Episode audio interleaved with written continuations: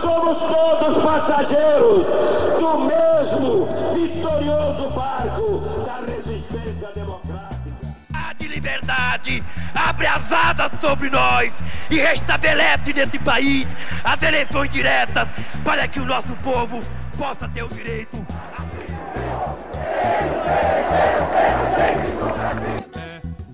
Um grito de liberdade! O documento da liberdade, da dignidade, da democracia, da justiça social do Brasil.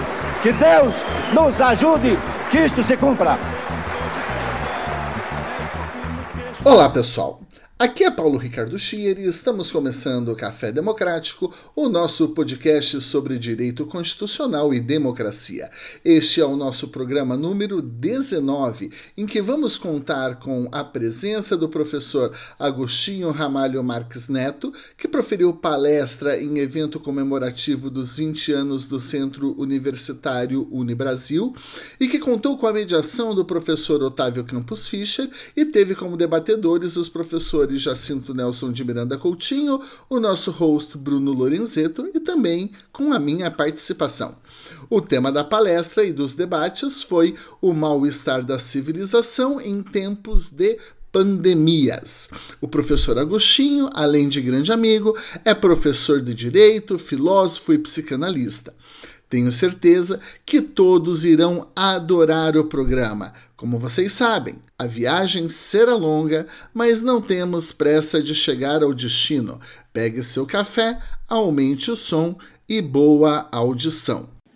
Boa noite, boa noite a todas, boa noite a todos. Eu quero dizer, antes de tudo, que é realmente um imenso prazer estar de volta a Curitiba e a Unibrasil, ainda que virtualmente. Eu quero agradecer muito a este convite, a honra que vocês me dão em me convidando para participar desta comemoração dos 20 anos da instituição. Eu que já em 2000 falei pela primeira vez na Unibrasil e agradeço muito ao professor é, Otávio Fischer, agradeço a Lana, minha filha querida, que é coordenadora aí do curso de Direito, e é um prazer imenso estar aqui na companhia, não é, dos queridos amigos Jacinto Coutinho, Paulo Schier e Bruno Lorenzetti. Eu sugeri como título A Pandemia e o Mal-Estar Contemporâneo.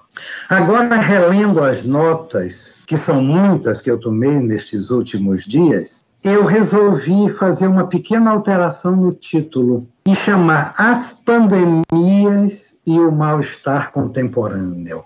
Porque, na verdade, nós vivemos mais de uma pandemia. Nós temos uma pandemia sanitária, uma pandemia virótica, mas temos também uma pandemia política, uma pandemia de autoritarismo, e temos uma pandemia também no campo das ideias, do pensamento, que se traduz por um obscurantismo, por um anti-intelectualismo que paira aí, que está difuso entre nós. Então, são várias pandemias e eu resolvi dividir a minha exposição em três momentos. No primeiro, eu intitulei Freud e o mal-estar na cultura. Eu vou colocar apenas umas poucas observações, umas breves pinceladas sobre alguns traços do humano e do cultural no pensamento de Freud, e, em particular, nesse texto tão fundamental, tão crucial, publicado em 1930. Eu vou começar lendo uma passagem do Lacan um texto chamado Triunfo da Religião, que é uma publicação que é precedida por um discurso aos católicos que ele fez em 1960. Esse O Triunfo da Religião é de 1974. Diz Lacan, a reflexão de Freud não é progressista. Não deposita fé alguma em um movimento de liberdade imanente, nem na consciência, nem na massa.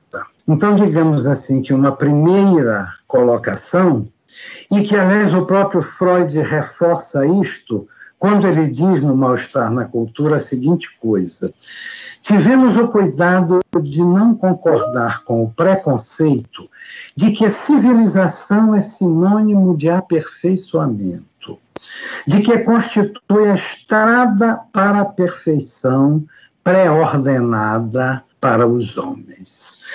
Então, uma primeira colocação que eu faria é que Freud não tem uma visão, digamos assim, evolucionista ou desenvolvimentista ou progressista da civilização como algo que lhe fosse imanente.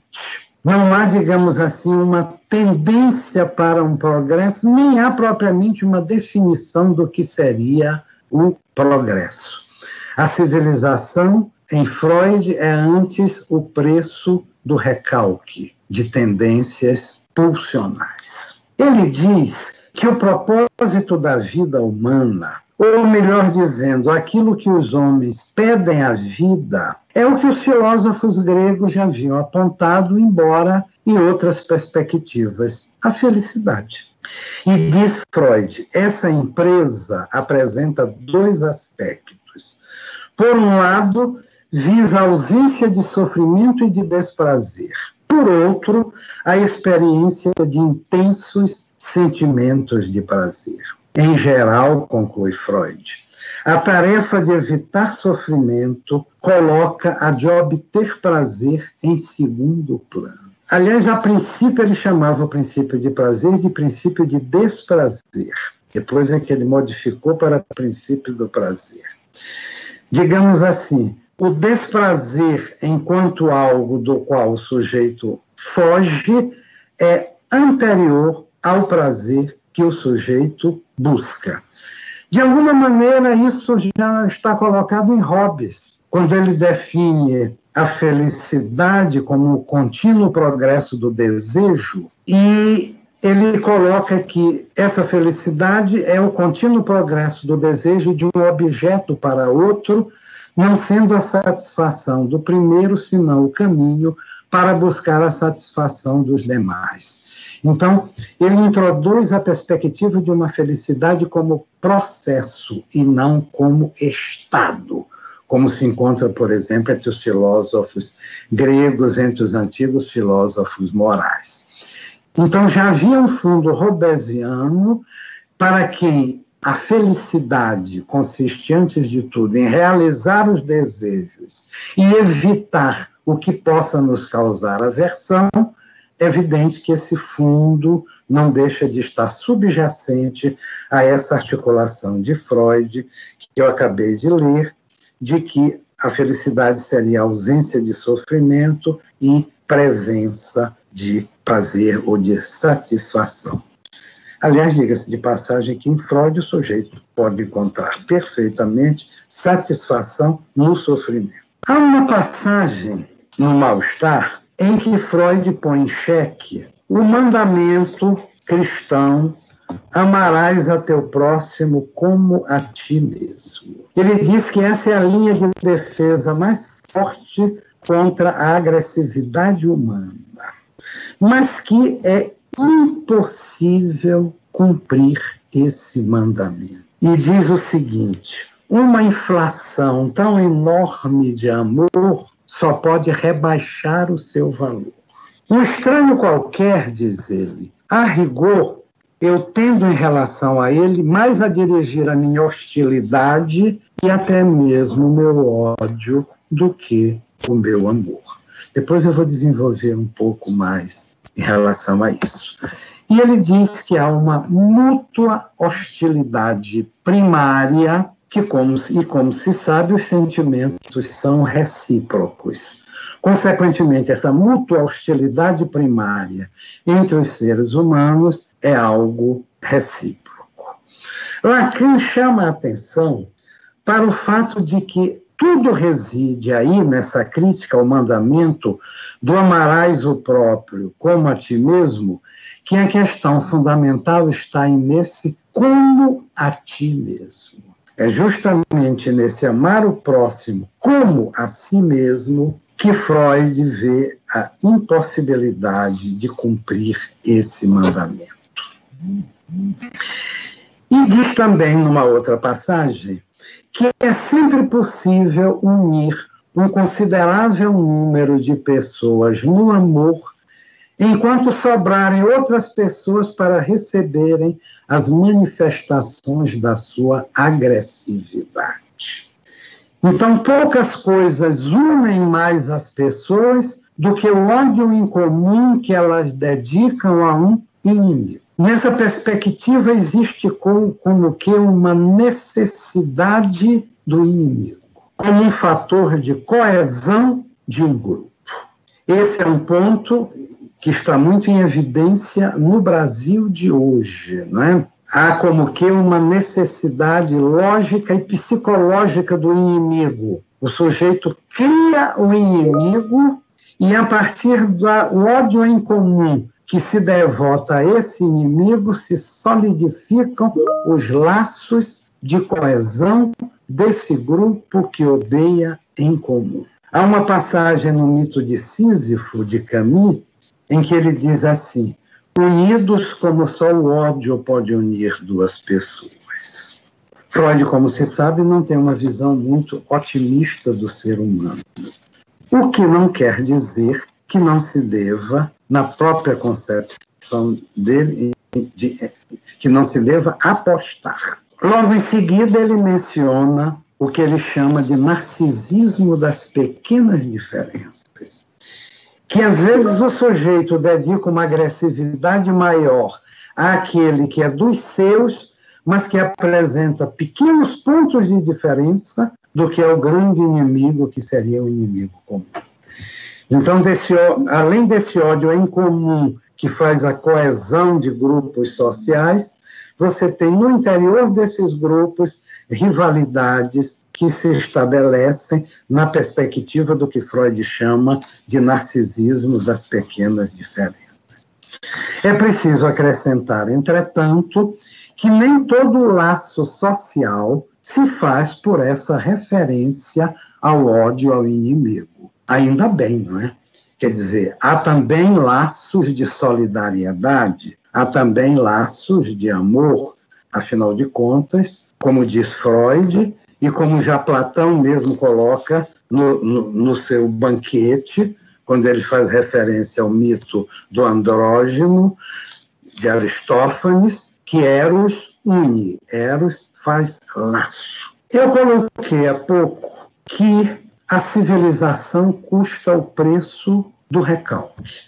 Do recalque de componentes das pulsões, do recalque de moções pulsionais, sobretudo do campo da agressividade e do campo da libido, que são, inclusive, pulsão de vida e pulsão de morte, aqueles, aquele, as duas pulsões do último dualismo pulsional freudiano. Essa renúncia, digamos assim, de satisfação pulsional, se pode fazer uma certa analogia e colocar entre aspas como uma espécie de contrato freudiano. Ele não é um contratualista no sentido dos contratualistas aí a partir do século XVII, XVIII, das teorias do, do, do, do, liberalismo, do individualismo, do contratualismo como um pacto social. Mas não deixa de haver uma espécie de pacto em Freud, que é um pacto, assim como em Hobbes, o contrato.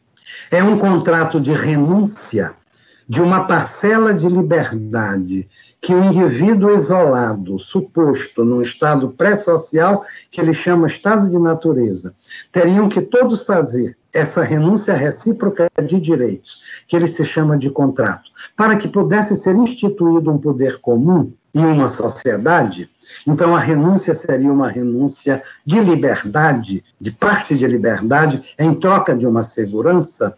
Em Freud, a renúncia é uma renúncia de satisfação pulsional, como eu já coloquei, mas também de liberdade. Ele mesmo diz, no Mal-Estar na Cultura, que o impulso de liberdade é dirigido contra exigências específicas da civilização ou contra a civilização em geral. Ou seja, impulsos de liberdade dos seres humanos são exercidos frequentemente contra aspectos, formas, exigências específicas da civilização ou contra a civilização em geral. De tudo isso que foi dito agora, se pode depreender que o mal-estar é constitutivo e, por isso mesmo, ineliminável. Digamos assim, a civilização que custa o preço dessa renúncia, isso deixa um resto de mal-estar, que é fundante, que é coextensivo à renúncia pulsional. E nisso que ele é estruturante, que ele é constitutivo, ele é ineliminável. Não é possível curar essa ferida. A condição humana não tem cura, já disse há muito tempo Hélio Pellegrino. Se não tem cura, só nos resta elaborar. Elaborar. Ou seja, trabalhar. É o labor que está presente no interior da palavra elaborar. Fazer um trabalho de, de é, um, um, um, um trabalho no campo dos significantes, um trabalho no campo da fala, um trabalho que é o próprio trabalho da análise, em que o sujeito é convocado a falar, falar sem censura, falar aquilo que lhe ocorre, se alguma coisa ele diz e outra lhe ocorre, ele interrompe o que diz para falar da outra, porque o pressuposto da sobredeterminação em Freud, sem o qual não seria possível algo como a psicanálise, diga-se de passagem, nos ensina que essas associações nunca são fortuitas. Aliás, isso já está presente também em Hobbes, numa passagem no Leviatã, no capítulo terceiro, chamado da consequência ou cadeia de imaginações, e numa certa altura em que ele diz assim: quando o homem pensa, seja no que for, o pensamento seguinte não é tão fortuito quanto possa parecer. Não é qualquer pensamento que se segue indiferentemente a um pensamento. Então, de alguma maneira, Hobbes já intuiu é evidente que numa outra perspectiva, mais numa perspectiva que eu até diria mecânica propriamente, mais do que simbólica, mas de alguma forma ele pré-intuiu, por assim dizer, aquilo que Freud chamaria da regra própria do, do analisante, que é a regra da associação, ou da livre, entre aspas, associação, porque a associação nunca é completamente livre, dado que ela é sobredeterminada. Então, se não é possível curar essa ferida, é, é, é possível elaborar. A sublimação, por exemplo, é uma das maneiras, digamos, privilegiadas dessa elaboração. Como diz Freud, a sublimação da pulsão constitui um aspecto particularmente evidente no desenvolvimento cultural. É ela que torna possível as atividades psíquicas superiores, científicas, artísticas ou ideológicas, o desempenho de um papel tão importante na vida civilizada. Essa renúncia pulsional se articula em Freud com, digamos, o mito freudiano de origem da sociedade, que remonta ao assassinato do pai Primevo, que ele desenvolve essencialmente em Totem Tabu, publicado em 2013. Quando Freud utiliza o mito do pai Primevo, ele não está descrevendo um fato histórico, Assim quando, como Hobbes, quando recorre ao estado de natureza como estado pré-social, ele não está dizendo que isso efetivamente existiu. Mas é necessário que se pense como se isso tivesse existido, ou seja, uma hipótese da qual se extraem consequências. O rigor e o encadeamento lógico dessas consequências convalidarão retroativamente a hipótese de que se partiu. Então, em Freud, a questão do, do, do mito do pai primevo é no sentido de uma metáfora. É para se considerar como se as coisas tivessem se passado assim. E assim como em Hobbes, de repente eu me vejo fazendo paralelo entre esses dois autores, mas é quase inevitável, porque em parte eu falo no que eu anotei, em parte pelas associações que vão me ocorrendo ao longo da própria, da própria fala. Então, assim como em Hobbes a renúncia de liberdade no contrato funda o soberano, que pode estabelecer as leis e, a partir daí, garantir as condições de uma paz, porque se, se Hobbes a guerra é natural, a paz só pode ser é, é construída, em Freud ele diz especificamente o seguinte: a substituição do poder do indivíduo pelo poder de uma comunidade constitui o passo decisivo da civilização. É isso que eu chamei, digamos, entre aspas, o contrato freudiano. Em seguida, ele articula a questão do sentimento inconsciente de culpa e da necessidade inconsciente de punição, que estão na origem do supereu e que tem a ver com a introjeção de imperativos no sentido de, um, de uma renúncia de componentes pulsionais que possam se mostrar incompatíveis ou muito ameaçadores à convivência das pessoas em sociedade. O que distingue propriamente os seres humanos é antes a agressão do que a razão, em, em Freud.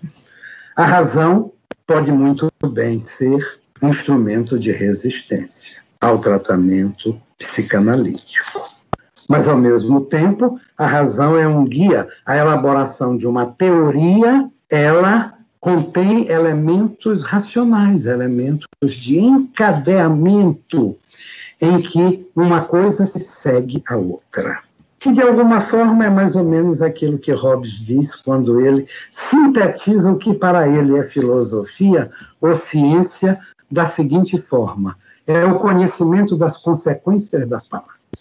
Então, esse conhecimento das consequências das palavras tanto pode se dar no encadeamento lógico-dedutivo, quanto pode se dar naquilo que o sujeito diz, um ato falho, e aquilo tem consequências analíticas.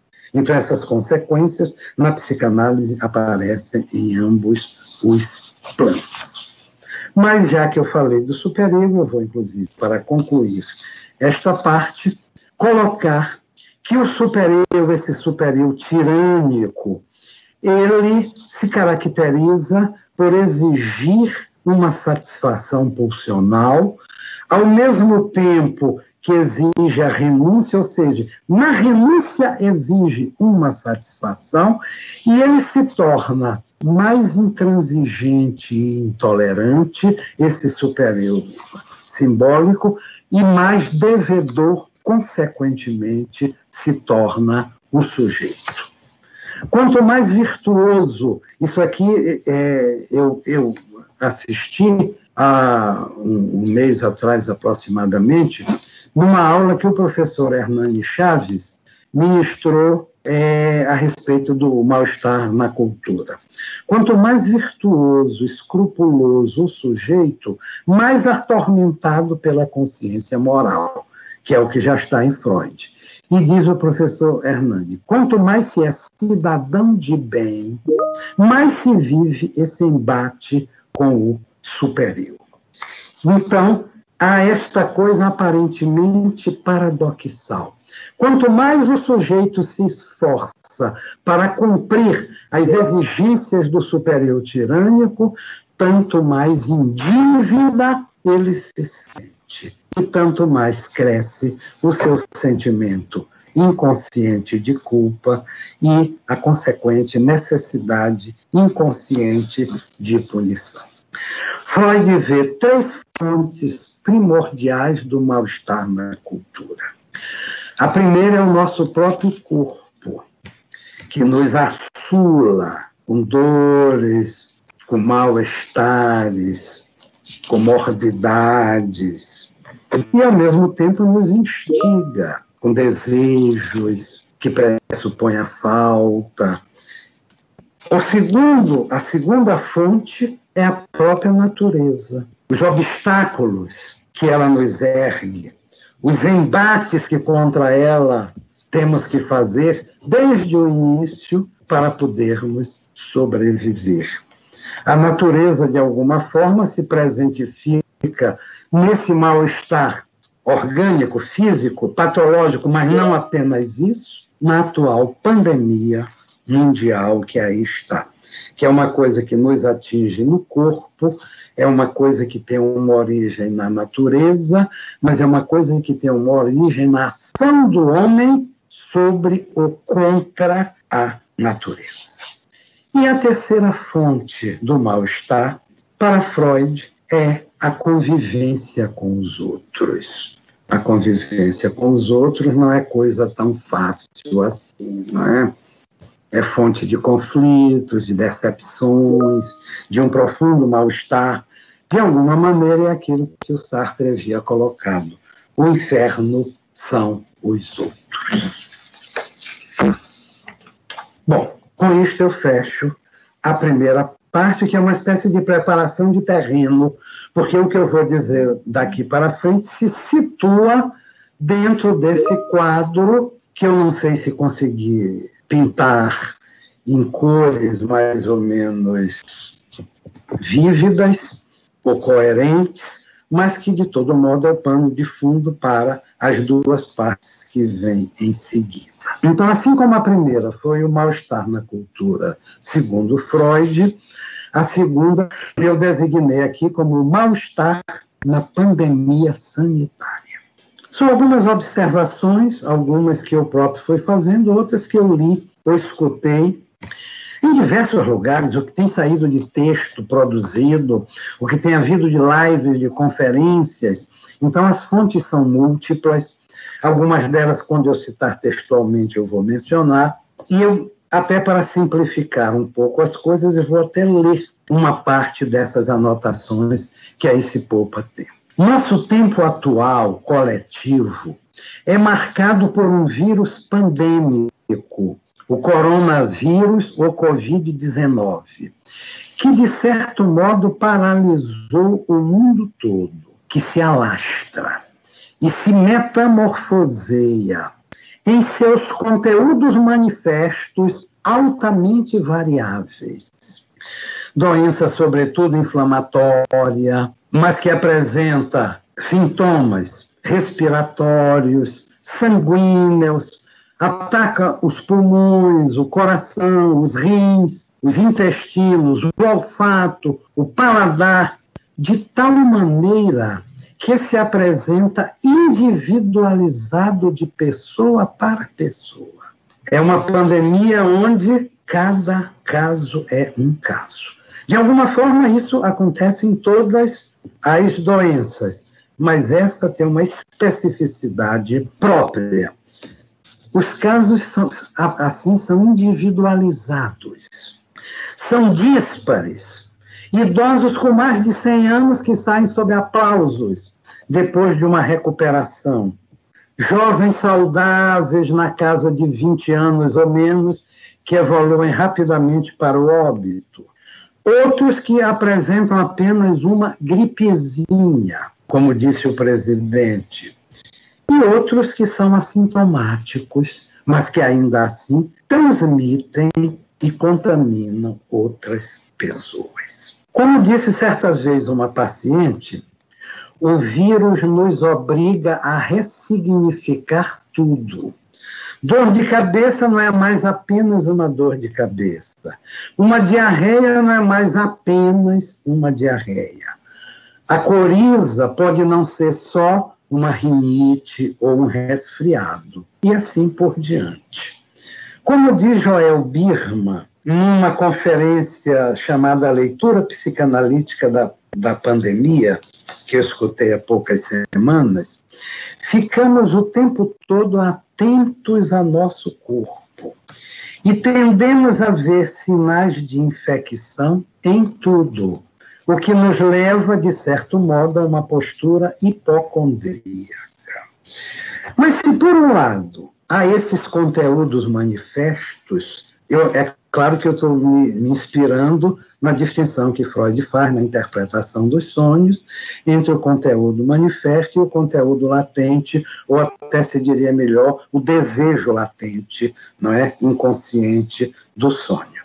Assim como o seu conteúdo é variável, nós temos que supor algo de constante, como que por trás, uma espécie de conteúdo latente, um real, que tem mais ou menos a ver com aquilo que Freud chamou de umbigo do sonho, aquilo que não é passível de significação, aquilo que não se deixa aprisionar pelo simbólico. E que se manifesta nos sonhos. E a experiência do psicanalista mostra que tanto ele como nos relatos dos seus pacientes é, acontecem, fala-se muito de sintomas intensos, dos quais ou de cujos fragmentos às vezes se tem vívida lembrança, às vezes caem totalmente no esquecimento, mas fica sempre a impressão de que sonhamos intensamente. Por falar em sonho, eu trago aqui uma observação que hoje mesmo eu escutei numa entrevista recente do psicanalista Edson Luiz André de Souza, e que nos põe diante do que se pode chamar a dimensão política do sonho. Diz ele: abrir espaço para o sonho é abrir espaço para a revolta também. E, num certo momento, ele faz uma referência aos psicanalistas como se eles fossem portadores da condição de artistas do invisível. É uma pandemia que provoca medo e angústia. Não é apenas uma doença física, ela tem a ver também e muito com o psiquismo humano, os impactos que aí ela provoca. Provoca medo e angústia, obriga-nos a ser extremamente obsessivos e cuidadosos com os detalhes, com a, com a higiene, com a limpeza. Afinal, o vírus pode estar em qualquer lugar. É como se o mundo estivesse contaminado. Isso para aquele obsessivo grave é um prato cheio, né? O sujeito pode passar o tempo todo em rituais obsessivos como uma espécie de prevenção em relação à doença. Assim também põe diante de um sentimento de solidão, que para muitos se torna cada vez mais insuportável. Por outro lado, coloca aqueles que estão vivendo a quarentena em família ou junto com outras pessoas, com amigos, etc., numa situação de ter que vivenciar a convivência. E isto, às vezes, é também insuportável. Afinal de contas, eu acabei de dizer que, para Freud, uma das fontes de mal-estar são justamente os outros. Então, nessa convivência, o sujeito experimenta e alterna sentimentos ambivalentes de carinho, de amor, de companheirismo, de união e também de revolta, de indisposição, de ódio, não é? De agressividade. Não é à toa que o aumento da violência contra a mulher e do feminicídio é um dos fenômenos que se faz é notar no atual estado de pandemia. Então, nós temos um sofrimento físico, sofrimento psíquico e sofrimento social. E, em todos esses casos, uma concomitante extração de gozo, que o psicanalista sabe perfeitamente do que eu estou falando. Mas também não apenas esse sofrimento, sentimentos e momentos de criação, de entretenimento, de lazer. Essa angústia, ela é indissociável da inevitável depressão econômica, porque nós estamos no momento de uma recessão mundial da economia que pode, é uma das colocações que o Joel Birman faz na, na entrevista que eu já mencionei, que pode chegar a um ponto de uma depressão econômica. Ele, inclusive, evoca a famosa, a famosa depressão da Bolsa e da economia mundial em, em 1929. O vírus é pandêmico também sobre este aspecto. Força-nos a realinhar a economia e a política e recoloca a saúde pública como absoluta prioridade.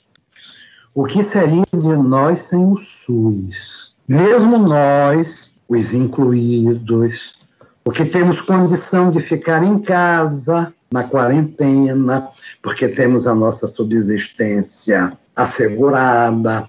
Nós que possuímos planos de saúde, mesmo para nós, o que seria de nós sem o SUS, ainda que venha sendo deliberadamente sucateado ao longo dos anos, sobretudo ao longo dos últimos anos. É importante destacar também que o vírus não é tão democrático assim. Ele pode atingir qualquer um, mas as condições de acesso aos cuidados necessários, inclusive o distanciamento social, evidente, não são as mesmas para todos. O vírus também nos dá um alerta quanto à ecologia. Enquanto sufocamos de Covid ou de angústia, o planeta respira. A poluição nos grandes centros urbanos já diminuiu. Ailton Krenak, líder e pensador indígena, deu uma entrevista há não muito tempo em que fala da unidade homem-natureza e chama atenção para o fato de que é somente a nós humanos que o vírus está atacando e que a, a natureza segue se recompondo enquanto nós paramos. Enfim, esse vírus muito nos ensina, ou muito nos pode ou tem a ensinar. Embora o ser humano tenha imensa dificuldade de aurir ensinamentos. No último parágrafo de A Peste, Albert Camus usa a expressão para desgraça e ensinamento dos homens. Para desgraça, eu diria quase que com certeza. Para ensinamento, eu tenho caso minhas dúvidas. E Camus adverte que o vírus sempre está por aí e sempre pode ressurgir quando menos esperamos para cortar a nossa felicidade. Os dois últimos períodos com que ele encerra o livro A Peste, inclusive pela sua beleza literária, merecem ser lidos para fechar esta segunda parte. Aqui eu cito a parte bem no final de A Peste de Camus.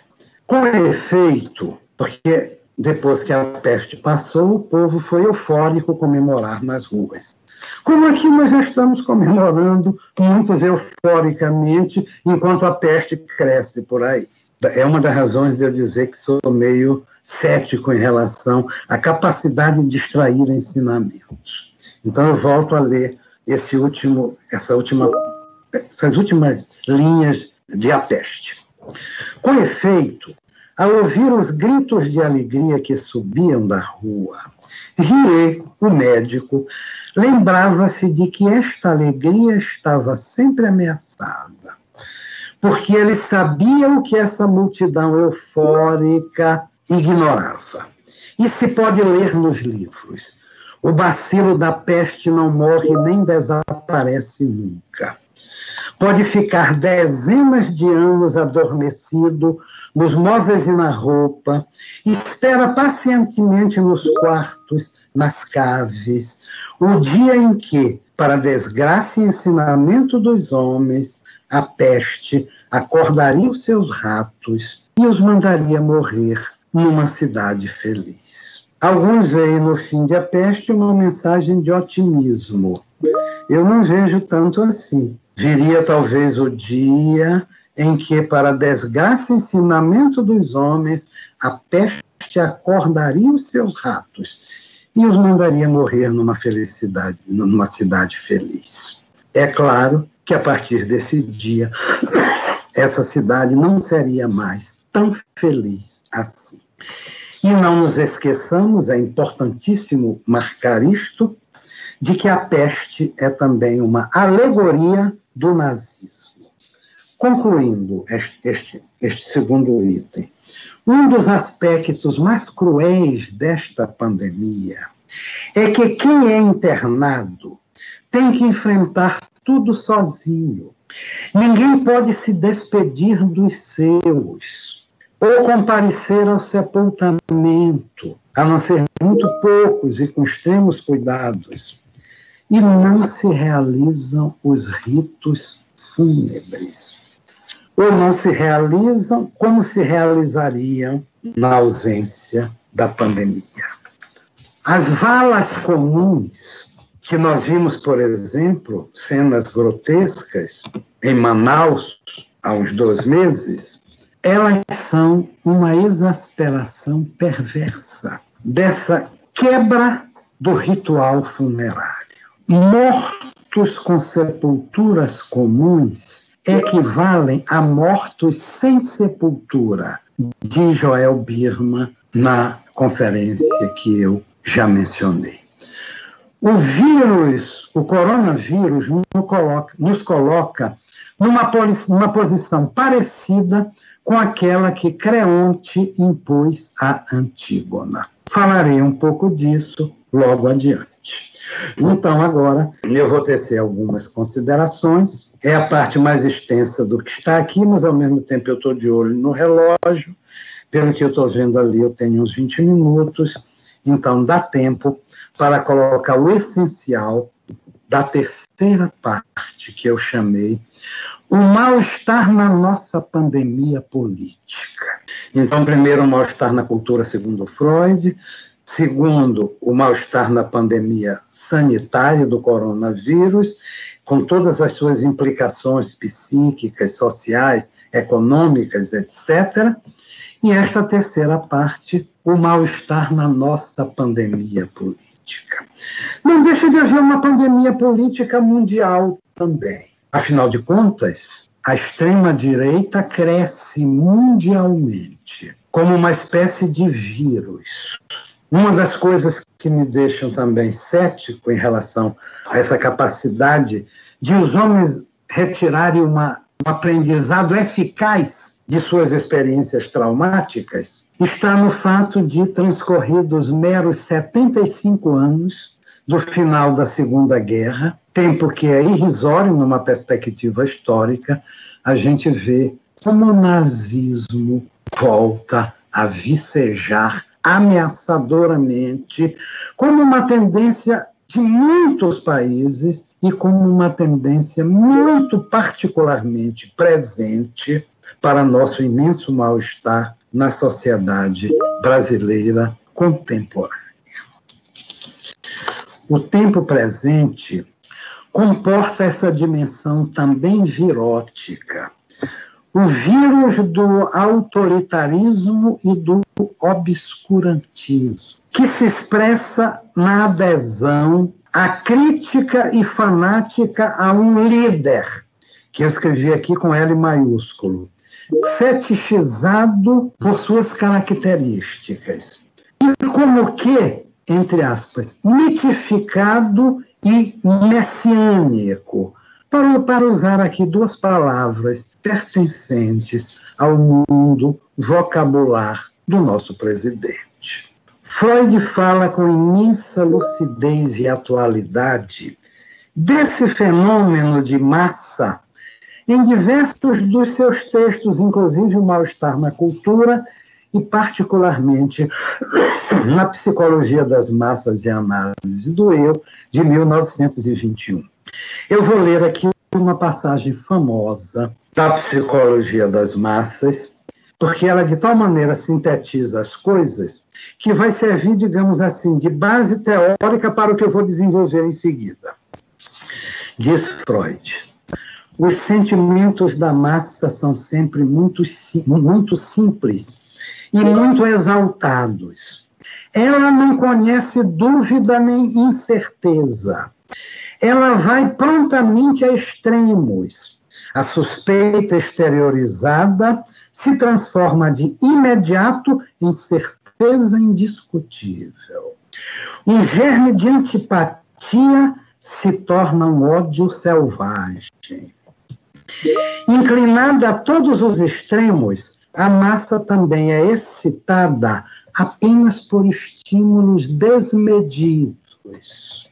A massa é como se estivesse num estado sempre de uma híbris potencial para evocar aqui um elemento muito até constitutivo das tragédias gregas.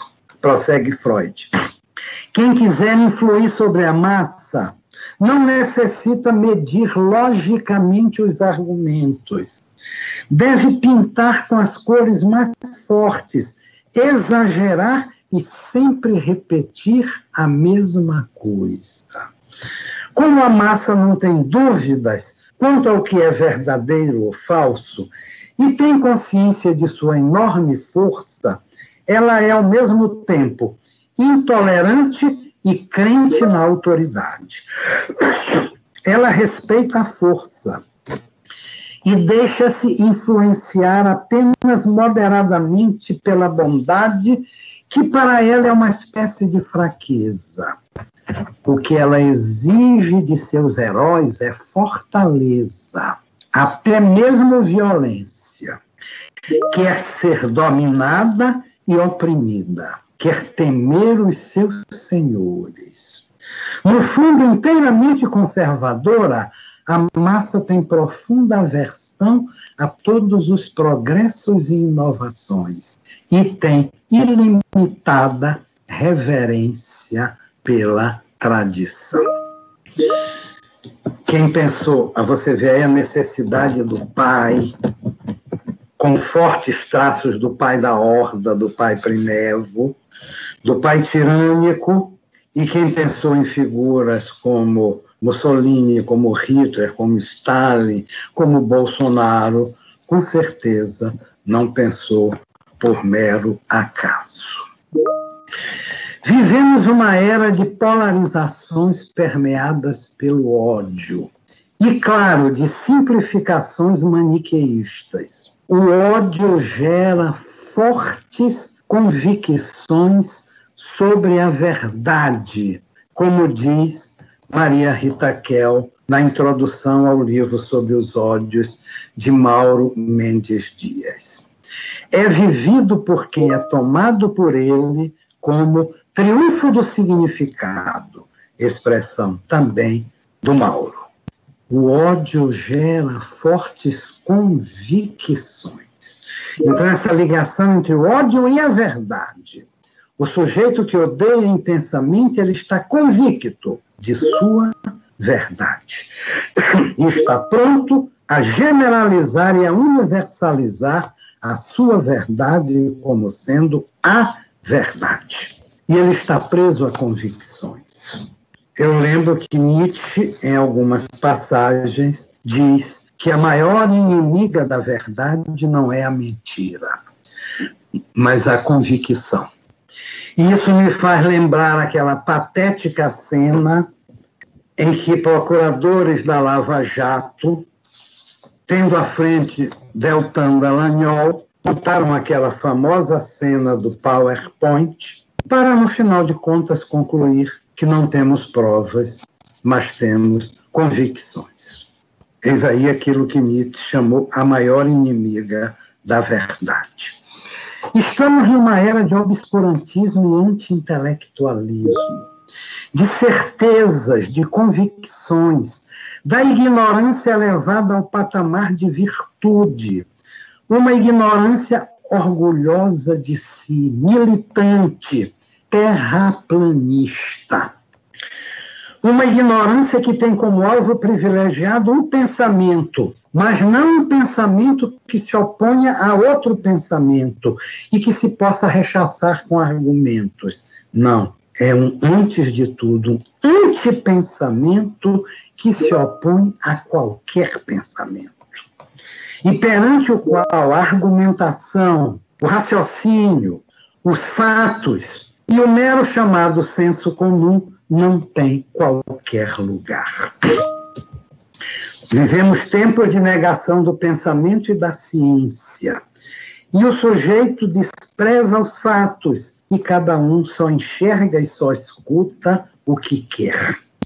Uma ignorância que conduz a uma obediência cega, sustentada numa lógica binária, simplista, maniqueísta, que se estende ao terreno dos costumes e, das, e da religião, em grave ameaça às liberdades individuais e ao Estado democrático de direito.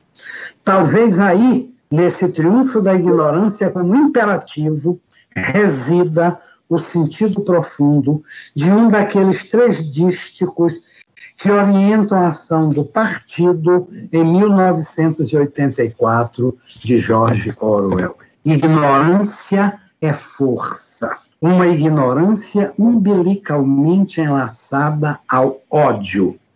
Ignoródio é uma expressão que outro dia eu escutei numa live de Antônio Quiné. Não sei se é dele a expressão, mas eu achei muito interessante essa condensação ignoródio. O ódio, o amor e a ignorância são aquelas três paixões do ser, como diz Lacan. Eu quero aqui indicar também, porque eu tenho falado mais desse ódio perverso, destrutivo, que de alguma maneira subjaz a principal promessa de campanha do atual presidente e que ele se esforça a cumprir a todo dia e a todo momento. Vamos acabar com tudo isso que está aí. Isso resume todo esse governo que aí está. Mas eu quero me referir a uma outra, a um outro ódio que tem, digamos, um aspecto construtivo. E eu me refiro aqui ao ódio de Antígona, como aquele que afirma o desejo e franqueia o caminho da lei. Antígona tanto diz que é movida pelo ódio, logo no começo do seu diálogo com sua irmã Ismene, como diz que é movida pelo amor quando ela enfrenta o tirano Creonte. No dizer de Maria Rita Kell, nesse texto que eu já me referi, o ódio pode ser, em alguns casos, a condição de emancipação do sujeito em relação à demanda do grande outro. E Mauro Mendes Dias acrescenta: o ódio de Antígona é a reação que se contrapõe à retirada dos direitos que cada ser humano possui, mesmo quando morto. Esse ódio cumpre a função de restituir o direito à humanidade que foi usurpado por Creonte. Através de Antígona, podemos reconhecer que o ódio restitui a humanidade chamando o direito simbólico dos rituais. Antígona é a encarnação do ódio que permite sustentar o desejo. Freud trabalha esse aspecto do ódio em alguns textos, por exemplo, no texto da Denegação de Fernand, que ele publicou em 1925, ele coloca Eros como um elemento conjuntivo que faz laço, que une, mas nisso que une, trabalha no campo também da semelhança e tende a provocar cristalizações, a estagnações. O sujeito apaixonado quer que tudo continue sempre igual, diz Roland Barthes, lá no, no, no, nos fragmentos de um discurso amoroso, enquanto Thanatos, enquanto a poção de morte, é um princípio disjuntivo, que dissolve coisas que tendem a uma estagnação e, com isso, abre o campo para a diferença. Já encaminhando para um desfecho provisório, porque talvez o restante eu possa colocar a partir do debate. Estamos diante muito mais de uma questão de crença e de fé do que de razão. Não por acaso um dos pilares da nova ordem é religioso. Jamais o Estado laico esteve tão ameaçado. O Estado laico é hoje considerado por muitos uma autêntica heresia. O presidente da República e vários de seus ministros já afirmaram que a nossa sociedade é cristã e, por isso mesmo, é dever do Estado proteger o cristianismo. O Estado é laico, mas eu sou terrivelmente evangélica, proclamou a ministra Damares Alves, logo secundada pelo presidente. E ele conta com aqueles 30% permanentes, aquela espécie de núcleo duro, que lhe dá um apoio incondicional e que acreditam que não votaram nele apesar do que ele mostrava de si mesmo durante a campanha, como sujeito racista, misógino, homofóbico, admirador da ditadura, da tortura, etc., são aqueles que votaram nele, não apesar disso, mas por causa disso. Não naquela perspectiva de muitos que votaram na, na, na esperança de que as instituições o deterão, ou de que ele está dizendo isso da boca para fora quando na verdade o seu discurso mais verdadeiro é justamente esse.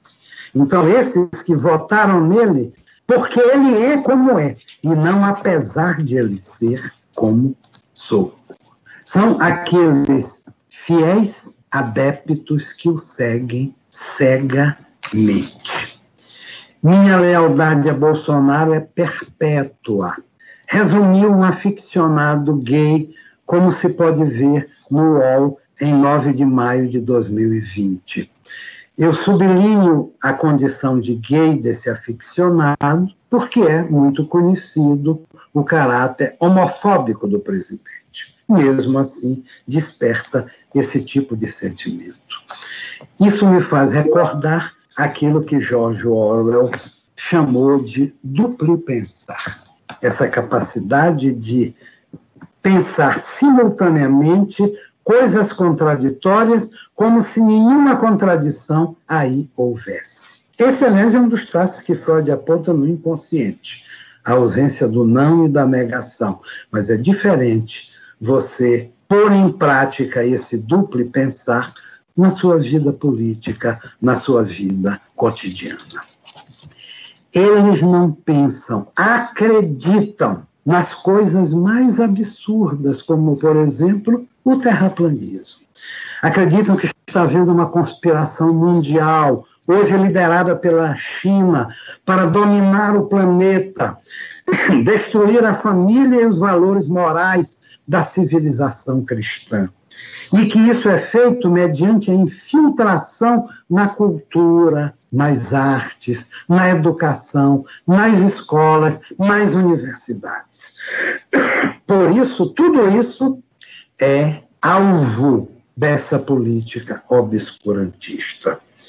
O ministro da Educação, que acabou de deixar o cargo, é um exemplo patético disso tudo. Ninguém aponta absolutamente nada do que ele tenha feito, apenas coisas contra as quais ele vociferou e que ele quis é destruir. Não acreditam na evidência dos fatos, nem em constatações científicas, nem em absolutamente nada disso. Perdem a sua autonomia como sujeitos. E muitos nem precisam chegar a esse nível de adeptos fanatizados. como o sujeito tem mesmo dificuldade em aprender com a experiência, alguns raciocinam mais ou menos assim. Como é o que está vendo no Brasil todo hoje. Está havendo uma flexibilização da quarentena. O governador autorizou, por exemplo, que se abrissem os shopping centers. Então eu vou para o shopping center. Não preciso comprar nada, mas vou para lá. Espairecer, digamos assim. E é como se o sujeito implicitamente admitisse a seguinte possibilidade: eu posso até pegar o coronavírus e morrer, mas se isso acontecer, a responsabilidade é do governador, que autorizou a abertura do shopping center. Ou então, o sujeito não acredita porque acha que aquilo não vai acontecer com ele, porque ele tem uma proteção divina ou algum outro tipo de pensamento onipotente. Ou simplesmente não acredita no vírus. Não existe. Essa atitude negativista que faz lembrar aquilo que Freud chama de negativismo do psicótico. É evidente que eu não estou afirmando que essas pessoas têm todas uma estrutura psicótica, mas algo desse negativismo, que é um dos traços, se encontra presente aí. E agora, já para concluir, Bolsonaro fala a verdade. Ele não enganou ninguém. Ele anunciou desde o início que era racista, usava linguagens de desumanização do sujeito, como ele se referiu a peso de quilombolas em arrobas, ou quando ele diz que os índios são seres humanos como nós e por isso devem ser integrados à nossa sociedade. Isso é a mesma coisa que destruir o índio enquanto tal. É uma política genocida na verdade, esse tipo de coisa. Em relação a isso, ele é absolutamente autêntico mesmo, né? Por outro lado, mente contumazmente quando isso lhe é conveniente. A sua própria postura agora de um sujeito mais comedido, que não vai vociferar a todo dia na frente do Palácio da Alvorada, que parou um pouco os ataques ao Supremo, ao Congresso Nacional, esses recuos todos são recuos táticos. É porque as circunstâncias o forçaram a isso, não é que ele tenha mudado alguma coisa. Ele é essencialmente aquilo no qual ele é realmente verdadeiro. Quando ele diz, por exemplo, que a Organização Mundial de Saúde está conspirando, quando não usa máscara e sai por aí abraçando pessoas, ele é bem verdadeiro consigo mesmo e com os outros.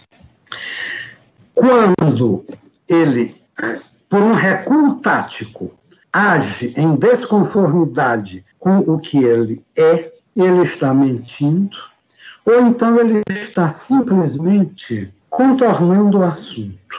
Quando perguntado, por exemplo, por que a imprensa internacional o tinha em tão péssima conta, ele limitou-se a responder: a grande imprensa internacional é toda de esquerda.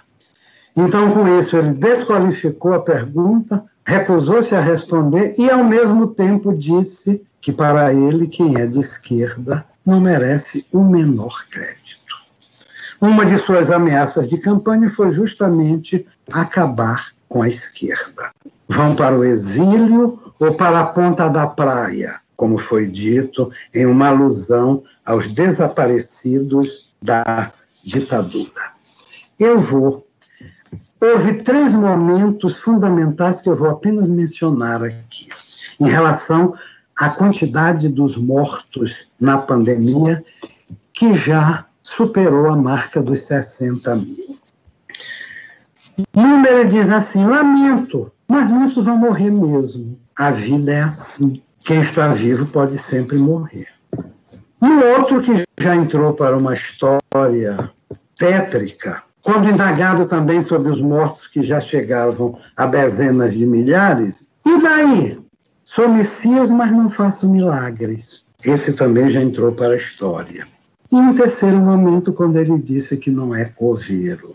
Foi nessa perspectiva que Antígona se instituiu contra Creonte.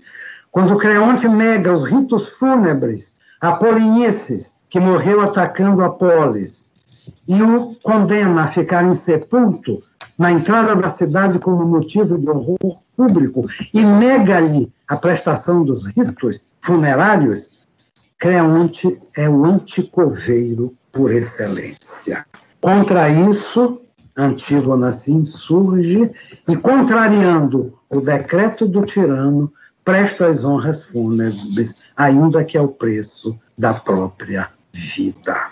Eu vejo ressonâncias nesse não sou coveiro e na posição de Creonte, ainda com o agravante de que, pelo menos, Creonte estava tomado pelo ódio contra um sujeito que para ele era um traidor que morrera atacando a cidade. Já Bolsonaro fala isso mais ou menos a frio. Eu digo que ele é tomado por uma espécie de ódio frio. Concluindo, eu vou colocar apenas aqui uma coisa que eu escutei neste fim de semana num magnífico seminário ministrado por Mauro Mendes Dias, através da plataforma Zoom, promovido pelo Corpo Freudiano de Belém. É a articulação em que ele fala das vociferações e do discurso da estupidez, que são dois conceitos que ele desenvolve. E eu vou fechar com isso. Ele está, inclusive, lançando um livro chamado O Discurso da Estupidez, que acabou de sair pela editora Iluminou. As vociferações que se articulam ao discurso da estupidez, elas contêm sempre um elemento de crença cega, eu diria. É a crença que, e aqui eu cito fragmentos da conferência do, do seminário do Mauro Mendes Dias. É a crença que agencia o discurso da estupidez. O que se tem no, no discurso da estupidez é a repetição de palavras vazias, de clichês, um ensinamento, um, um esvaziamento do discurso. Isso me faz lembrar a figura de Adolf Eichmann, como Hannah Arendt o descreve em Eichmann em Jerusalém. Continua mal. Esse discurso se enuncia por vociferações, imperativos, slogans e argumentos repetitivos que excluem o diálogo, excluem o outro. O sujeito não pensa mais. O estúpido, que independe de classe e de condição social, é um crente. O que lhe interessa é sua ação, ainda que ela possa reverter contra ele próprio. A crença, conclui Mauro, cria uma realidade sem falta. Os absurdos passam a constituir a relação dos homens com a realidade. Um sujeito pode ser ao mesmo tempo inteligente e estúpido, muito letrado e vociferante. Isso se vê, diz ele, muito no funcionamento das seitas. Corta-se a relação com a realidade e introduz-se uma nova realidade. Daí a condição de isolamento em que as seitas se colocam. O sentido é dado pleno e completo pela doutrina. Não é por acaso, conclui Mauro, que o discurso da estupidez desqualifica a arte e toda forma de subjetivação nega a diferença. E ele diz: não adianta querer raciocinar e convencer o sujeito de que não é assim. Talvez tenha mais eficácia o riso, a surpresa, o espanto. Por fim, há um consenso de que os tempos não serão mais como antes. Fala-se de um novo normal que ninguém sabe dizer precisamente como é depois que a pandemia passar. Será que ela passará? E o que significa isso de a epidemia passar? Mas nunca foi tão forte aquilo que disse Paul Valéry. O futuro não é mais como era. E como disse a Liane Brum numa live recente, precisamos libertar o futuro. O futuro que eu imagino, diz ela, é multicêntrico, é um diálogo de mundos. E conclui citando Ailton Krenak. O futuro é agora, pode não haver amanhã. Muito obrigado e desculpe aí pelo tempo que eu acabei excedendo. Obrigado aí a todos. Professor Agostinho, nós é que temos que agradecer as suas palavras, profundas e sábias palavras, mais atuais, impossíveis, né? E que, mas que nos provocam muitas inquietações. Em um momento, como o senhor bem disse, que vivemos aí um obscurantismo, fanatismo, negação da ciência, em que ódio e ignorância criam convicções e verdades absurdas, extremamente inquietante tudo que o senhor trouxe aqui para a gente. Eu estava dizendo aqui no chat do YouTube que eu teria que assistir essa palestra mais algumas vezes para poder saborear tudo e refletir sobre tudo que o senhor disse hoje. É, mas agora eu, eu gostaria de convidar aqui para a sala, para o debate, nosso querido professor Jacinto Nelson Miranda Coutinho. O Jacinto, além de um dos maiores processalistas penais desse país, da América do Sul, grande advogado, é sem dúvida aqui é uma das pessoas mais queridas no Paraná, responsável pela formação de muitos que estão aqui nos assistindo hoje. Assim, tenho certeza que você é uma das pessoas mais queridas aqui por todos nós. Também chamo aqui uh, para, para esse debate os nossos professores de Direito Constitucional do Brasil, o professor Bruno Menezes Lumizeto, o professor Paulo Ricardo Schier, respectivamente coordenador e vice-coordenador do nosso GPG. Professor Jacinto, a palavra é sua para iniciar o debate. Seja bem-vindo a essa casa, professor. Obrigado. Bueno, antes, antes de tudo, eu antes de tudo eu queria saudar é, vivamente meu querido Agostinho Ramalho e dizer que ele representa para nós sempre um motivo de aprendizado. Onde Agostinho está, onde Agostinho está falando, nós estamos aprendendo sempre. E a força dele, a gente, a gente verifica não só quando ele está falando para nós, portanto, para a gente do direito, quer dizer, para nós que lidamos com o direito, mas a gente verifica quando ele está lá com os psicanalistas, e seria o mesmo se ele tivesse com os filósofos, porque, como todo mundo sabe, ele é simplesmente no direito pensador mais completo que nós temos. Quer dizer, ele navega, deu para ver aí, deu para ver aí nessa fala fantástica dele, deu para ver como ele navega pelos, pelos três campos sem nenhum problema, sem nenhum problema. E isso faz com que, ora, ele tenha um discurso que nós todos precisamos seguir, porque quem fala de direito hoje necessariamente fala de filosofia e fala de psicanálise como mínimo. Quer dizer, ninguém consegue, ninguém consegue hoje fazer direito só com direito e fora daí necessariamente é, é necessário ter o mínimo de o mínimo de o mínimo de conhecimento dos outros campos, não só desses, mas esses a mim parece são absolutamente absolutamente necessários. Então, Sempre é bom ouvir o Agostinho, porque além de tudo, ele é ele é um querido, porque ele é, desde esse ponto de vista, ele é quem nós é, devemos seguir. Então, é, é uma saudação singela, mas é para dizer para eles que para ele que nós continuamos gostando dele como sempre fizemos, dele, da Alana, enfim, deles todos.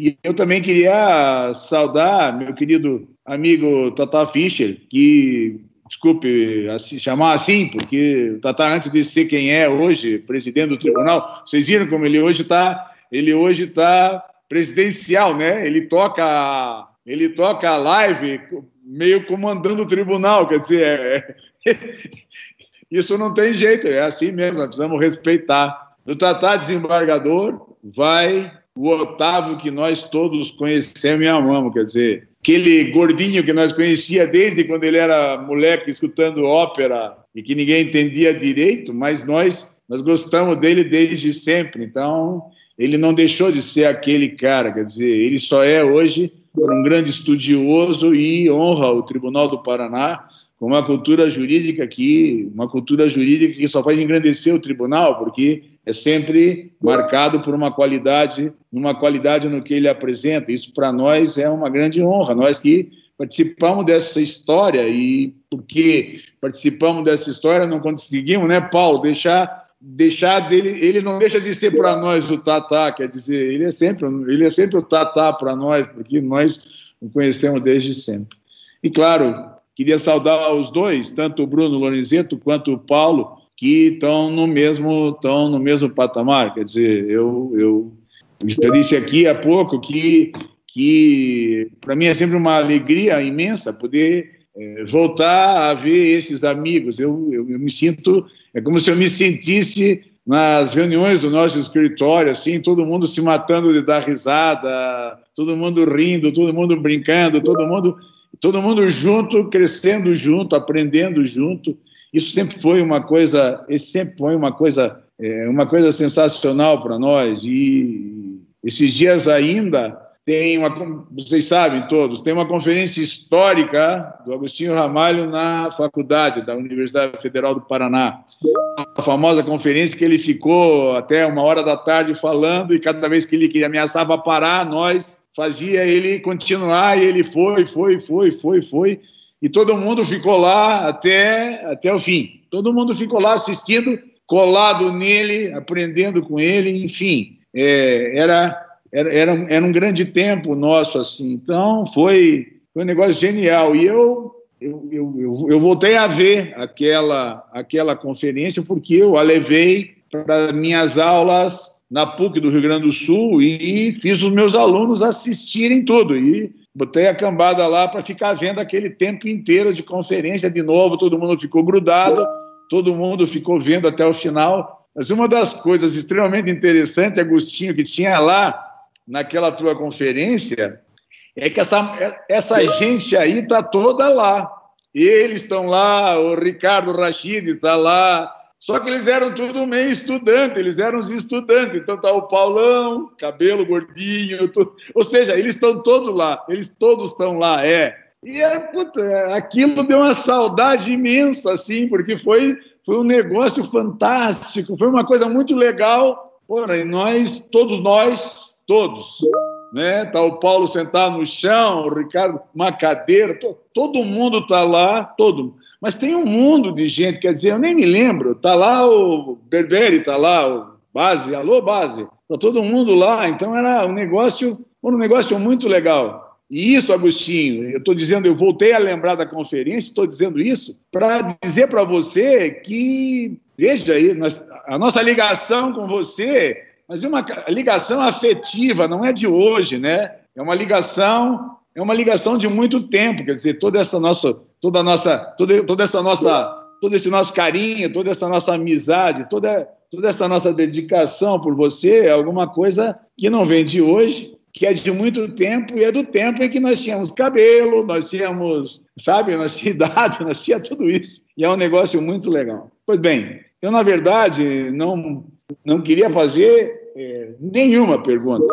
Eu, eu queria só pontuar uma coisa que a mim é muito importante, que eu imagino era, deva ser pensado a partir do mal-estar, porque Freud no mal-estar, logo depois que trata, tra, logo depois que ele trata do narcisismo das pequenas diferenças, ele tem uma frase que é lapidar e que serve para nos fazer pensar. Ele diz que o homem civilizado trocou uma parcela das suas possibilidades de felicidade por uma parcela de segurança. O que eu queria saber e queria que talvez você pudesse mostrar para nós é se diante desse quadro e nós estamos metidos justo, digamos, naquilo que faz uma cunha é, diante desse dessa dualidade, quer dizer, você cede a possibilidade de felicidade para poder ter uma possibilidade de uma possibilidade de segurança. Nós sabemos disso. E sabemos também de como essa coisa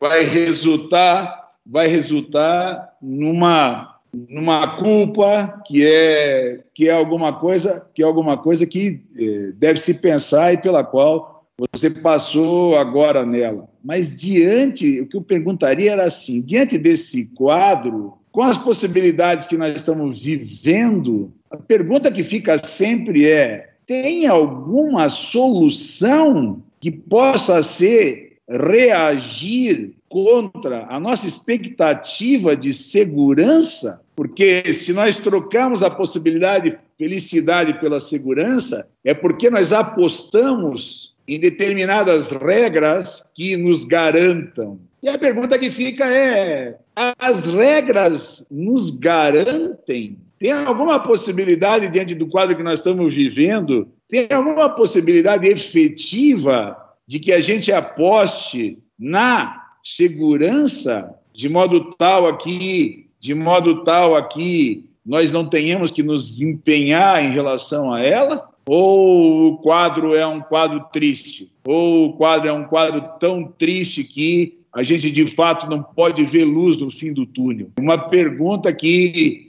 eh, a mim tem feito. Eu não vou nem entrar em detalhes disso, porque nós sabemos todos que eh, desde o desde o primeiro texto lá no começo da pandemia europeia do primeiro texto do Agamben, o que veio à tona foi exatamente a questão de não se deixar não se deixar consumir, não se deixar consumir a liberdade. Então, não se deixar consumir a liberdade. Então, a, disputa é uma disputa que vai vai longe. Mas eu não estou nem muito preocupado com essa discussão, porque ela é de fato importante. Teria que pensar a partir dela. Eu estou preocupado conosco, nós, nós e digamos uma demanda de segurança, uma demanda de segurança que foi aquela pela qual nós trocamos, não é, a parcela de felicidade.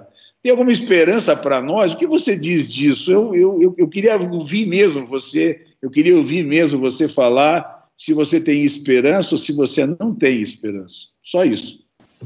Eu acho que é preciso manter acesa uma chama de esperança, é preciso ter algum fio de esperança que é, é que nós possamos acreditar que se possa puxar. Mas eu vou chegar a isso e vou responder muito rapidamente, porque também, em parte, são questões que eu já tinha elaborado. Realmente, isso que eu disse que se pode chamar de um contrato freudiano implica nessa renúncia, uma renúncia pulsional que tem um preço, tem um preço caro a pagar que é o preço do mal-estar. Daí que eu coloquei que em Freud o mal-estar é constitutivo, é fundante, é estruturante e por isso mesmo é ineliminável. Não haveria possibilidade de uma cultura sem essa renúncia. A cultura é filha do recalque. E aquilo que vem como mal-estar, como sentimento de culpa, como injunção de um superior tirânico, é algo que decorre. Então, em todo o contrato, aliás, Hobbes define o contrato como a renúncia recíproca de direitos. Quer dizer, quando ele fala em contrato, já vem essa renúncia recíproca, a palavra renúncia já comparece, e aliás, a palavra direito também comparece. Há um, há um ganho de segurança. Em Hobbes, claramente, você perde parte da liberdade em troca de um soberano que possa legislar e garantir a segurança de uns contra os outros, porque o soberano protege uns em relação aos outros, ou protege uns, não é, dos outros. E esse soberano é um soberano absoluto. Mas notem que mesmo o soberano absoluto robesiano tem limites. Quer dizer, Hobbes não é tão absolutista assim. Porque o soberano é absoluto no sentido de supremo, mas ele não é ilimitado. O soberano é constituído pelo pacto, o soberano é filho e guardião do pacto. De alguma forma, a posição que a Constituição coloca o STF aqui no nosso sistema jurídico. O soberano é o guardião do pacto. Se ele rompe o pacto, ele volta ao estado de natureza, que é um estado de guerra de todos contra todos, consequentemente, estarão autorizados a destruí-lo por sua vez. Então, mesmo num pensador tido como tão absolutista quanto Hobbes, o soberano é absoluto porque é supremo, mas tem limites. Ele não é ilimitado. Se se troca essa parcela de felicidade por um quantum de segurança, o que nós vemos no Brasil, isso não é só de hoje, que a insegurança campeia. Nós vivemos muito mais uma situação de insegurança, uma situação de medo social, que gera, inclusive, o anseio por um líder poderoso que mantenha todos em respeito, para usar uma expressão robesiana. Não é à toa que, numa situação como essa, as pessoas tendam a votar em fascistas, em autoritários, em totalitários. Então, as regras não nos garantem. Mas não se pode dizer que não nos garantem de todo. Alguma garantia também delas nós podemos usufruir. Não, não é pela eliminação das regras que se resolve o problema, mas pela tentativa de elaboração de uma eficácia concreta dessas regras. Vivemos realmente, como você diz, Jacinto, um quadro triste, mas uma luzinha lá no fim do túnel, eu acho que, para, que, que dá para enxergar. E eu vou concluir citando uma passagem tua. Eu fico muito sensibilizado pelas palavras que você me dirige, e nós temos laços de amizade de muito tempo, já de seus 30 anos para cá, lá naquele encontro que o Vará promoveu sobre o amor em Florianópolis, em 1990, não é quando eu te conheci pessoalmente. Então eu vou concluir com uma passagem que você aponta no sentido de algo que é necessário até não apenas como uma garantia jurídica, mas como uma aquisição civilizatória. Quando você diz assim, e que inclui o reconhecimento do outro como outro, e o estabelecimento de laços de solidariedade, porque, como eu disse antes, não é só o ódio em comum ao inimigo que une os grupos sociais. Há também laços de amor, de afetividade, de amizade, de solidariedade. Então você diz o seguinte: em suma, a grande conquista da razão no espaço da democracia moderna foi fazer, pela cultura, as pessoas entenderem que a defesa do outro significava também a defesa de si mesmo e das regras do jogo, até porque nunca se sabe quem será o próximo a ser perseguido. Então eu termino com essas duas palavras em que você coloca que a minha segurança é também a segurança dos outros negócio de direitos humanos para humanos direitos e outros absurdos do gênero, isso é discurso de antidemocrata, de autoritário. E não apenas que a defesa minha é também a defesa do outro, mas que é também a defesa das regras do jogo. A democracia é muito tem muito a ver com as regras do jogo. Paulo Ricardo, tem a palavra, Paulo. Muito obrigado, boa noite a todas e a todos. Que alegria imensa poder participar desse evento, poder rever o Jacinto, poder rever Agostinho, aqui ao lado dos meus amigos Otávio e Bruno, é, principalmente por conta do que o Jacinto disse, que nos deixou muito tocados, né? É, nós conversando aqui pelo chat tantas e tantas recordações, né? Nós voltamos lá no passado e rememoramos aquele momento em que conhecemos uh, o professor Agostinho é, num evento, como o Jacinto lembrou, que começou oito e pouco da manhã e nós saímos de lá uma hora da tarde porque o relógio anticapitalista do professor Agostinho é fenomenal. Né? E isso é extremamente encantador. Não me esqueço, no primeiro Congresso de Direito Alternativo em Florianópolis, o professor Agostinho foi embora de uma festa que nós estávamos e não deu 15 minutos, ele volta e diz: O tempo não me venceu.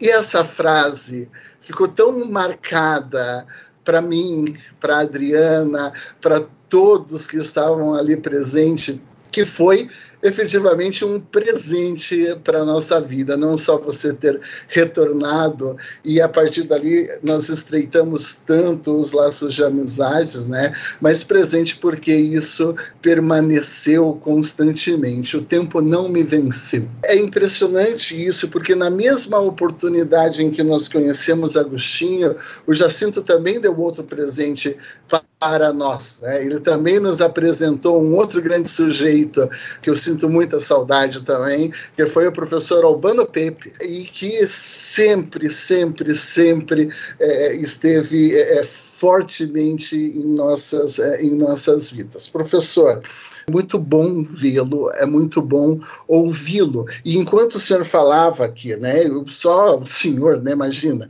é, eu fiquei aqui é, com uma dúvida, até coloquei, é, é até coloquei aqui é, numa certa anotação, é, aquela ideia de que o sujeito ele é constituído pela falta, de que o sujeito moderno, então, é o sujeito que duvida, é o sujeito que questiona, é o sujeito que vai ter que elaborar, como né, o professor falou, construir a partir das palavras. Essa dúvida, então, ela aparece, como o professor coloca, como algo fundante da subjetividade quando a gente fala, quando a gente imagina, quando a gente pensa o sujeito moderno. É, e um pouco disso que nós assistimos no Brasil, em que aparece um líder, né? esse líder de feição fascista,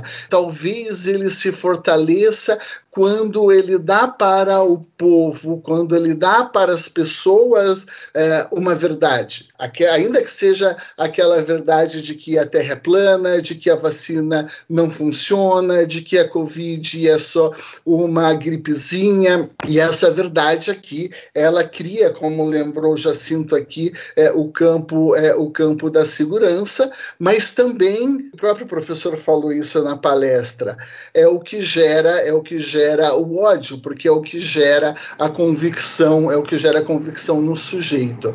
O que eu queria saber é em relação um pouco ao antídoto disso daí. É, se passa um pouco pelo que o próprio Jacinto falou de respeito às regras do jogo, e nesse ponto, então, fazendo alguma espécie de paralelo, nós poderíamos dizer que é, o antídoto passa em retomar a dúvida e, portanto, a forma de retomar retomar a dúvida aqui na nossa sociedade. É o próprio exercício da democracia a partir, portanto, do questionamento, da crítica, do levantamento dos argumentos, é, dos argumentos contrários que eventualmente seriam capazes de provocar é, essa retomada da subjetividade, essa retomada do sujeito que, afinal de contas, vai questionar. Mas como é que a gente vai é, fazer isso quando, é, dentre as convicções dessas pessoas, é, a própria negação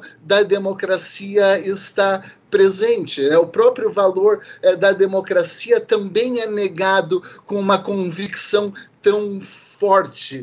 Como é que a gente sai desse tipo de cilada? Essas pessoas não se dão ao benefício da dúvida, né? A, a dúvida não é um valor, a dúvida não é uma qualidade, a vida não é a, a dúvida não é a fonte da subjetividade, é, não é e portanto não é a vida que prevalece para eles. É, talvez uma pulsão de morte, não é isso? Algo algo do tipo que inclusive a banalização é, é, de que a morte ela vira uma espécie de número. Ah, 30 mil, 40 mil, 50 mil. Qual que é a diferença depois que a gente passou os 7 mil lá do, do empresário do Madeiro? Pô, não faz mais diferença nenhuma para esse povo. Então, então, meu querido Paulo Schier, prazer muito grande rever você. Eu me lembro lá dessa noite em Florianópolis que você evocou. Na verdade, estávamos lá, um grupo, ficamos tomando vinho, conversando, saímos andando naquela avenida, beira-mar. disse, eu sou a festa.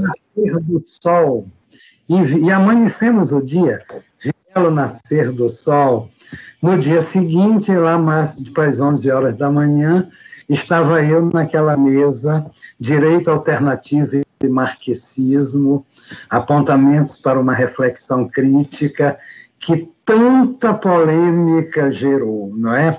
Que gerou coisas tão acaloradas, mas que ao mesmo tempo foi um ótimo momento para refletir.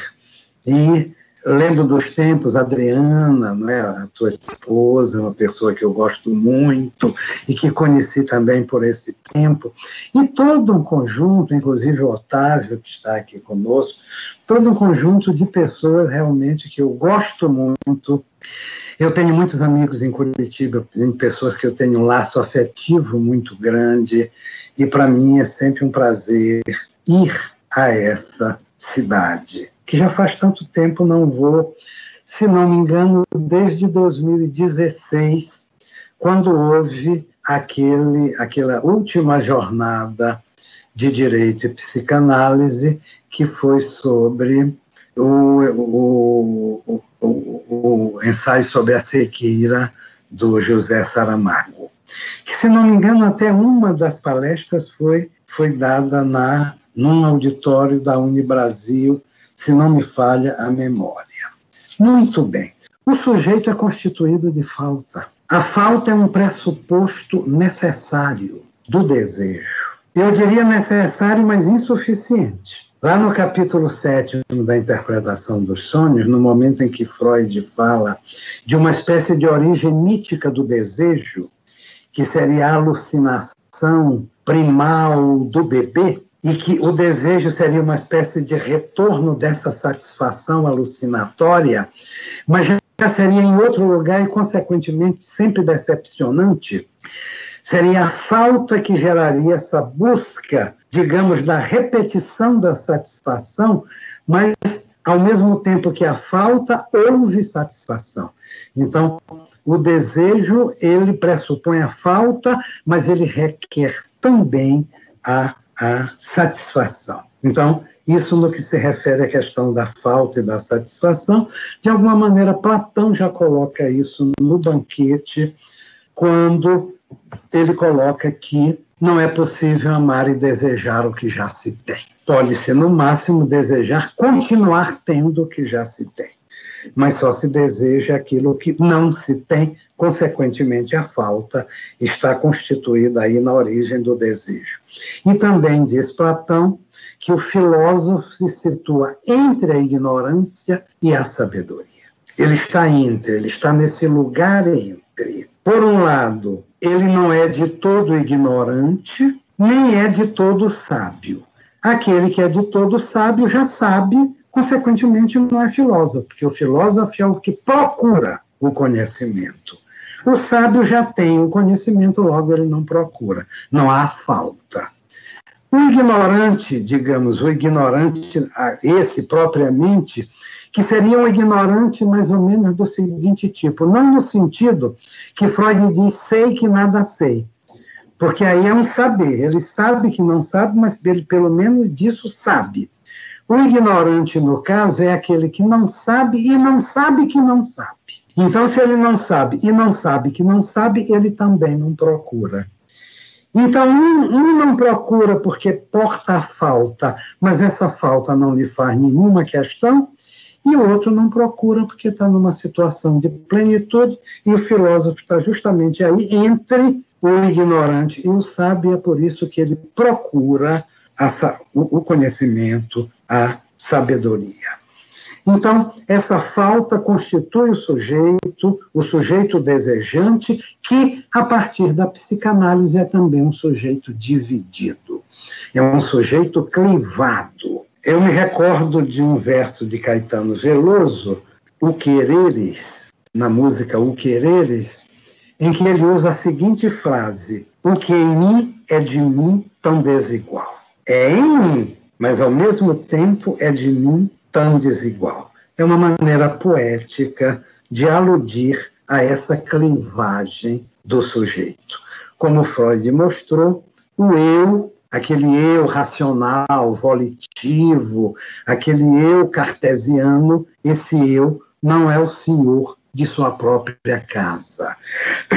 No mundo psíquico, esse eu é mais da periferia. Freud, inclusive, vai colocar essa divisão do sujeito, esse sujeito que é estranho a si mesmo, ao mesmo tempo que é profundamente íntimo a si mesmo, e esse íntimo se confunde com o estranho, ele coloca essa clivagem do sujeito como uma terceira ferida narcísica. A primeira teria sido Copérnico, quando tirou a Terra do centro. A segunda teria sido a Revolução Darwiniana, quando ele tirou o ser humano como objeto de algo à parte no mundo da biologia, objeto de uma criação especial, e nos restituiu, por assim dizer, a nossa animalidade congênita. E o terceiro seria justamente essa clivagem do sujeito, essa divisão subjetiva que o próprio Freud teria introduzido. Freud diz que o inconsciente, representado, por exemplo, nos sonhos, não admite dúvida. A dúvida, ela, por um lado, ela tem um sentido no sintoma, a dúvida, a, a dúvida neurótica em que o sujeito está em permanente dúvida, isso o paralisa, o faz ir procrastinando indefinidamente. Mas a dúvida também tem um sentido do que Freud chama do processo secundário. A dúvida ela é fundamental para a instituição do pensamento enquanto tal.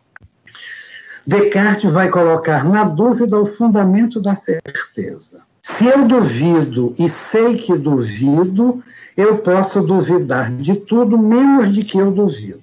Então aí você tem uma primeira certeza, como sujeito consciente que sabe que duvida, o sujeito não pode duvidar de que duvida, ele pode duvidar de tudo o mais. Então, nessa perspectiva, é como se a dúvida abrisse o pensamento. Será que temos antídotos? Você mesmo colocou a crítica, o questionamento, o enfrentamento. Esse sistema que está aí é um sistema para ser destituído. Não apenas Bolsonaro enquanto tal, mas tudo aquilo que ele representa. E que, de algum modo, ele constitui, porque também são pessoas que se modam à sua imagem e semelhança. Ele não é meramente um representante, ele é um representante que, ao mesmo tempo, induz o representado. Tudo que estava recalcado de homofobia, de machismo, de misoginia, de racismo, tudo aquilo que é encarnado naquela figura alegórica do tiozão do churrasco, que chega e vai lá contando uma porção de piada, não é? de homossexual, de preto, etc. e tal, que está sempre essa figura, tudo isso que está recalcado de alguma maneira, Bolsonaro veio dar voz e veio dar ação a isso. Então, isso é uma, pessoa, é, é, é uma perspectiva que precisa ser combatida. Não apenas na pessoa presidente, mas em tudo o que é essa estrutura realmente fascista, embora não no sentido do fascismo clássico italiano, lá a partir de 1922, com a ascensão de Mussolini, mas o fascismo que reúne traços como líder, a ideia de uma nação, de um todo único, a recusa de toda a diversidade, de toda de, é, de, é, de todo de toda a comunidade de nações, a afirmação de verdades inquestionáveis nas quais se deve depositar fé e não se deve colocar dúvida, não se deve questionar, tudo isso está presente. Além da militância, além da crítica, além da denúncia, além da análise, eu vou retomar aquilo que eu escutei também do Mauro, mas que já está, isso já está em Freud e em outras pessoas, de que mais do que convencer o sujeito, porque ele não vai ser convencido, ele não vai escutar, você pode de alguma forma desconcertá-lo. Você pode fazê-lo, digamos, vacilar. E para isso, o lugar privilegiado é o humor, é o xiste, que traz um elemento de claudicação, de clivagem do sujeito, de vacilação, que pode introduzir um espaço de dúvida no meio de uma certeza tão inabalável. E por falar em certeza inabalável, eu já coloquei em outras ocasiões, inclusive em textos escritos, que eu vejo, não apenas na figura de Bolsonaro, mas nisso tudo que ele representa, dois traços que são muito constitutivos da paranoia: a certeza inabalável e o delírio persecutório.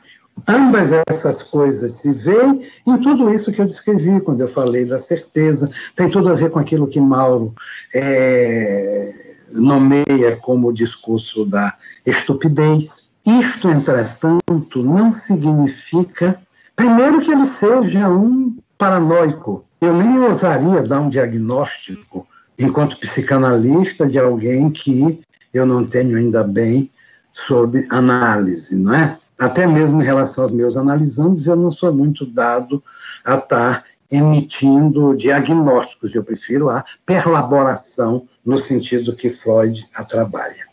Mas ali não se trata de maneira nenhuma de um inimputável. Naquele sentido, como define o Código Penal, incapaz de compreender o caráter ilícito do ato e de comportar-se de acordo com esse entendimento.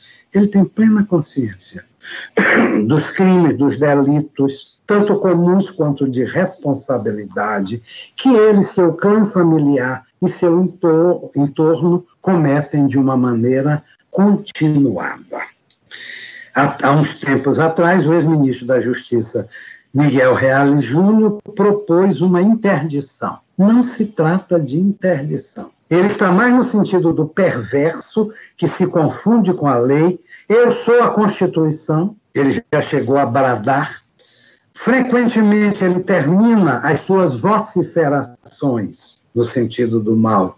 Ele termina as suas vociferações dizendo assim, e ponto final. Ou seja, eu falei, está falado, eu sou o dono da verdade, ninguém mais tem nada a dizer. É muito mais essa condição de um perverso do que propriamente de um psicótico. Então, Trata-se de um sujeito imputável, responsável e que deve realmente ser responsabilizado pelos seus atos, inclusive pela sua postura negacionista em relação à pandemia, da qual, com toda certeza, milhares de mortes já resultaram. Seria isso, meu querido Paulo. Obrigado, professor Agostinho. É, professor Bruno, nosso coordenador, Seja bem-vindo, a palavra é tua. Então, muito obrigado. Queria, é, de plano, agradecer o professor Otávio por estar organizando é, esse grande evento de encerramento. É, é, uma grande honra poder, né, e aqui me, dá, me, me resta um trabalho um pouco inglório depois de todas essas falas e todas essas intervenções, né, é, e, e, depois de uma palestra é, tão magistral e, e, tão rica, tão tantos elementos que daria para ser abordados, né? Então fica aí um, um pouco desafiador essa, esse meu papel.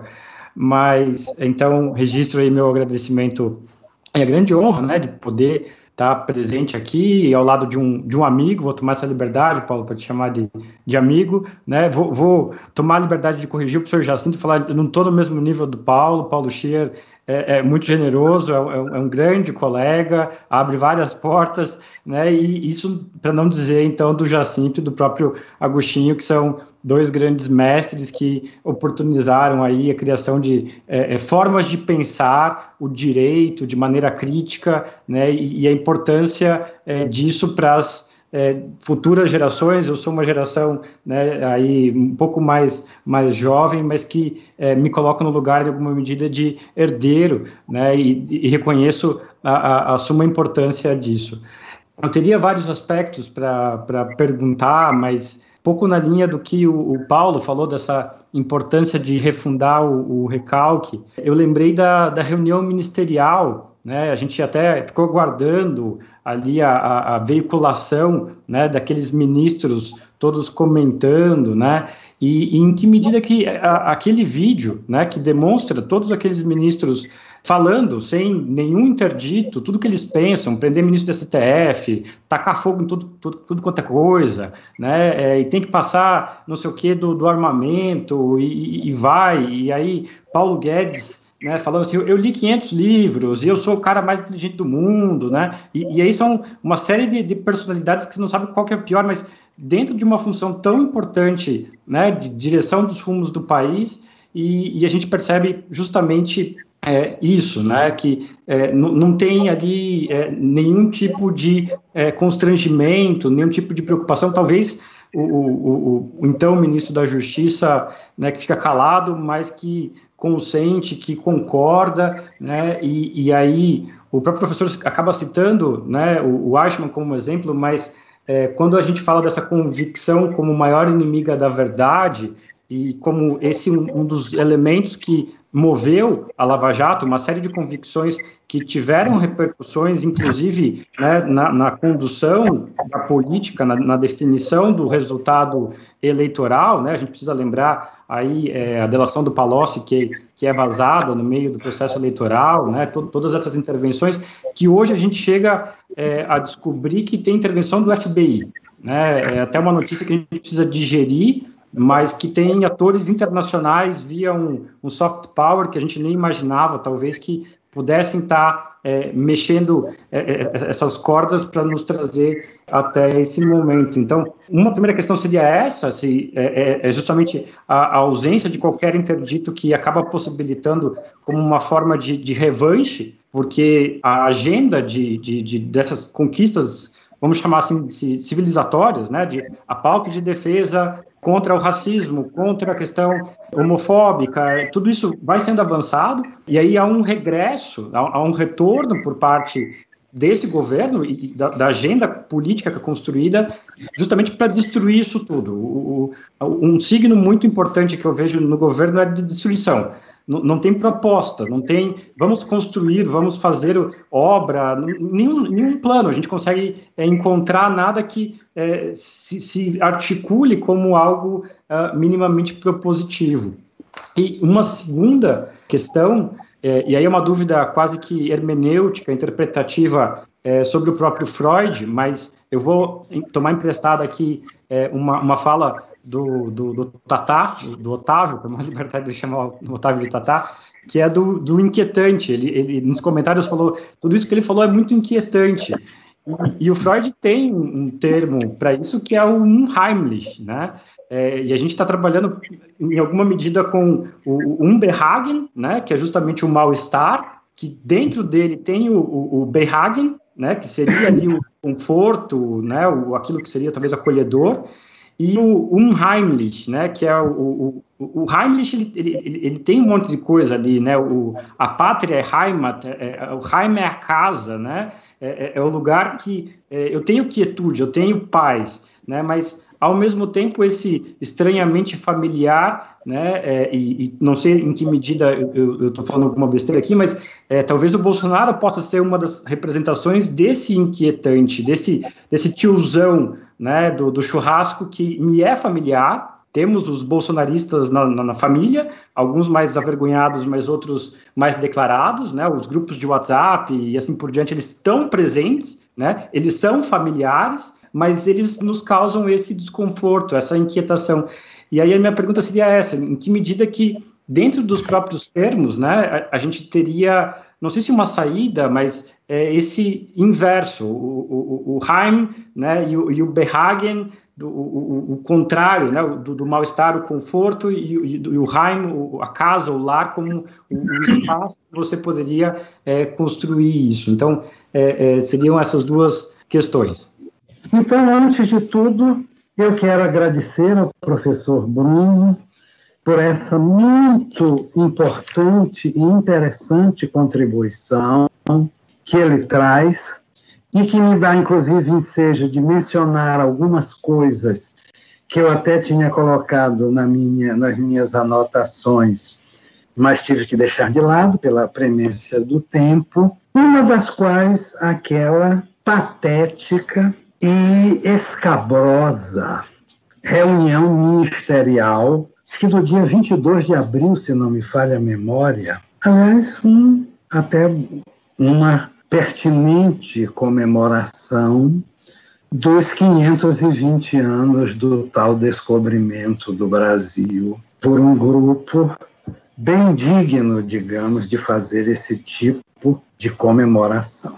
Eu até diria que foi uma das reuniões mais verdadeiras que eu já vi, porque cada um, sem a censura que poderia provocar algum tipo de inibição, simplesmente escancarou tudo em termos dos sujeitos é, horrorosos que estavam ali reunidos. Se poderia até pensar num conciliábulo de mafiosos. Eu até enquanto você falava, eu até me ocorreu num certo momento que havia uma sucessão de atos falhos. Mas depois eu percebi que não é propriamente ato falho.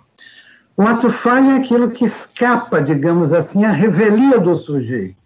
O sujeito vai dizer uma coisa e diz outra. O sujeito vai dizer uma coisa e diz aquilo que ele ia dizer, mas tem também um outro sentido do qual ele não se deu conta, e o analista marca e ele tem o efeito de surpresa e diz: Puxa, eu nunca tinha pensado por aí, eu nunca tinha visto as coisas por aí. Ali não se trata propriamente de ato falho, no sentido próprio do termo. Trata-se, antes de tudo, de um discurso de cinismo, no pior sentido do termo, não aquele cinismo que remonta aos estoicos, a Diógenes, nada disso, né? Um sentido no pior é um, um, cinismo no pior sentido do termo mesmo. É aquilo que você muito bem colocou como ausência de qualquer interdito. É o sujeito que fala na ausência de qualquer interdito. Então, coisas assim absolutamente desconcertantes e de pasmar, não é? Como, por exemplo, aquela intervenção do ministro Paulo Guedes, de que colocamos uma granada no bolso do inimigo. O inimigo, no caso, são os funcionários públicos. E a granada seria deixar sem qualquer espécie de reajuste salarial até o fim de 2021, sendo que os funcionários públicos já não têm reajuste há bastante tempo. O governo Temer já se empenhou logo de saída em bloquear isso. Aí depois você vê aquela vociferação do ex-ministro Abraham Weintraub de colocar os vagabundos na cadeia e ainda se vira na direção onde supostamente estaria localizado o prédio do, F, do, do STF em relação àquela sala, para colocar entre esses vagabundos que deveriam ser presos os ministros do Supremo. E aqui eu abro um parênteses, porque eu já toquei nisso, isso vai ter a ver com o juiz Sérgio Moro, ao qual eu já chegarei para encerrar, isso tem a ver com aquilo que foi muito a prática da Lava Jato, de a pretexto de fazer justiça pelo combate implacável à corrupção, e efetivamente a corrupção é algo a ser implacavelmente combatido, mas dentro do devido processo legal. Porque esse é um limite intransponível que o Estado democrático de direito impõe a todos os governantes e a todos os juízes, a todos os julgadores. Por devido processo legal, a presunção de inocência. O sujeito de saída é inocente. A culpa tem que ser provada. E não por suposições e convicções, mas por provas consistentes em direito admissíveis. Não é, para, não é que se diga que o sujeito deve ser considerado como se fosse inocente. Não, o sujeito é inocente, até que se prove o contrário. E se não se conseguir provar, eu considero que é um princípio civilizatório que é preferível deixar um culpado impune a condenar o inocente. Não dá para dizer que a condenação de eventuais inocentes é um mero acidente de percurso. Isso é porque não é com ele, com, esse, com ele que acha isso. Não é com ele, nem com seu pai, sua mãe, seus filhos, sua família, seus amigos. É sempre com o outro. Sobretudo se esse outro, inocente a ser condenado, for um preto, um favelado, um travesti, alguém que está entre aqueles cujo luto não se elabora, digamos assim, estão excluídos da polis, estão excluídos da cidadania que implica sempre uma inclusão. E ali se via, ainda bem para ele que o ministro das Relações Exteriores, pelo menos no que foi gravado, não abriu a boca.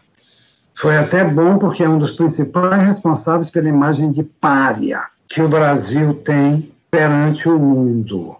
Aquele ali parece extraído diretamente do medievo, mais atrasado e reacionário e arcaico que se possa imaginar.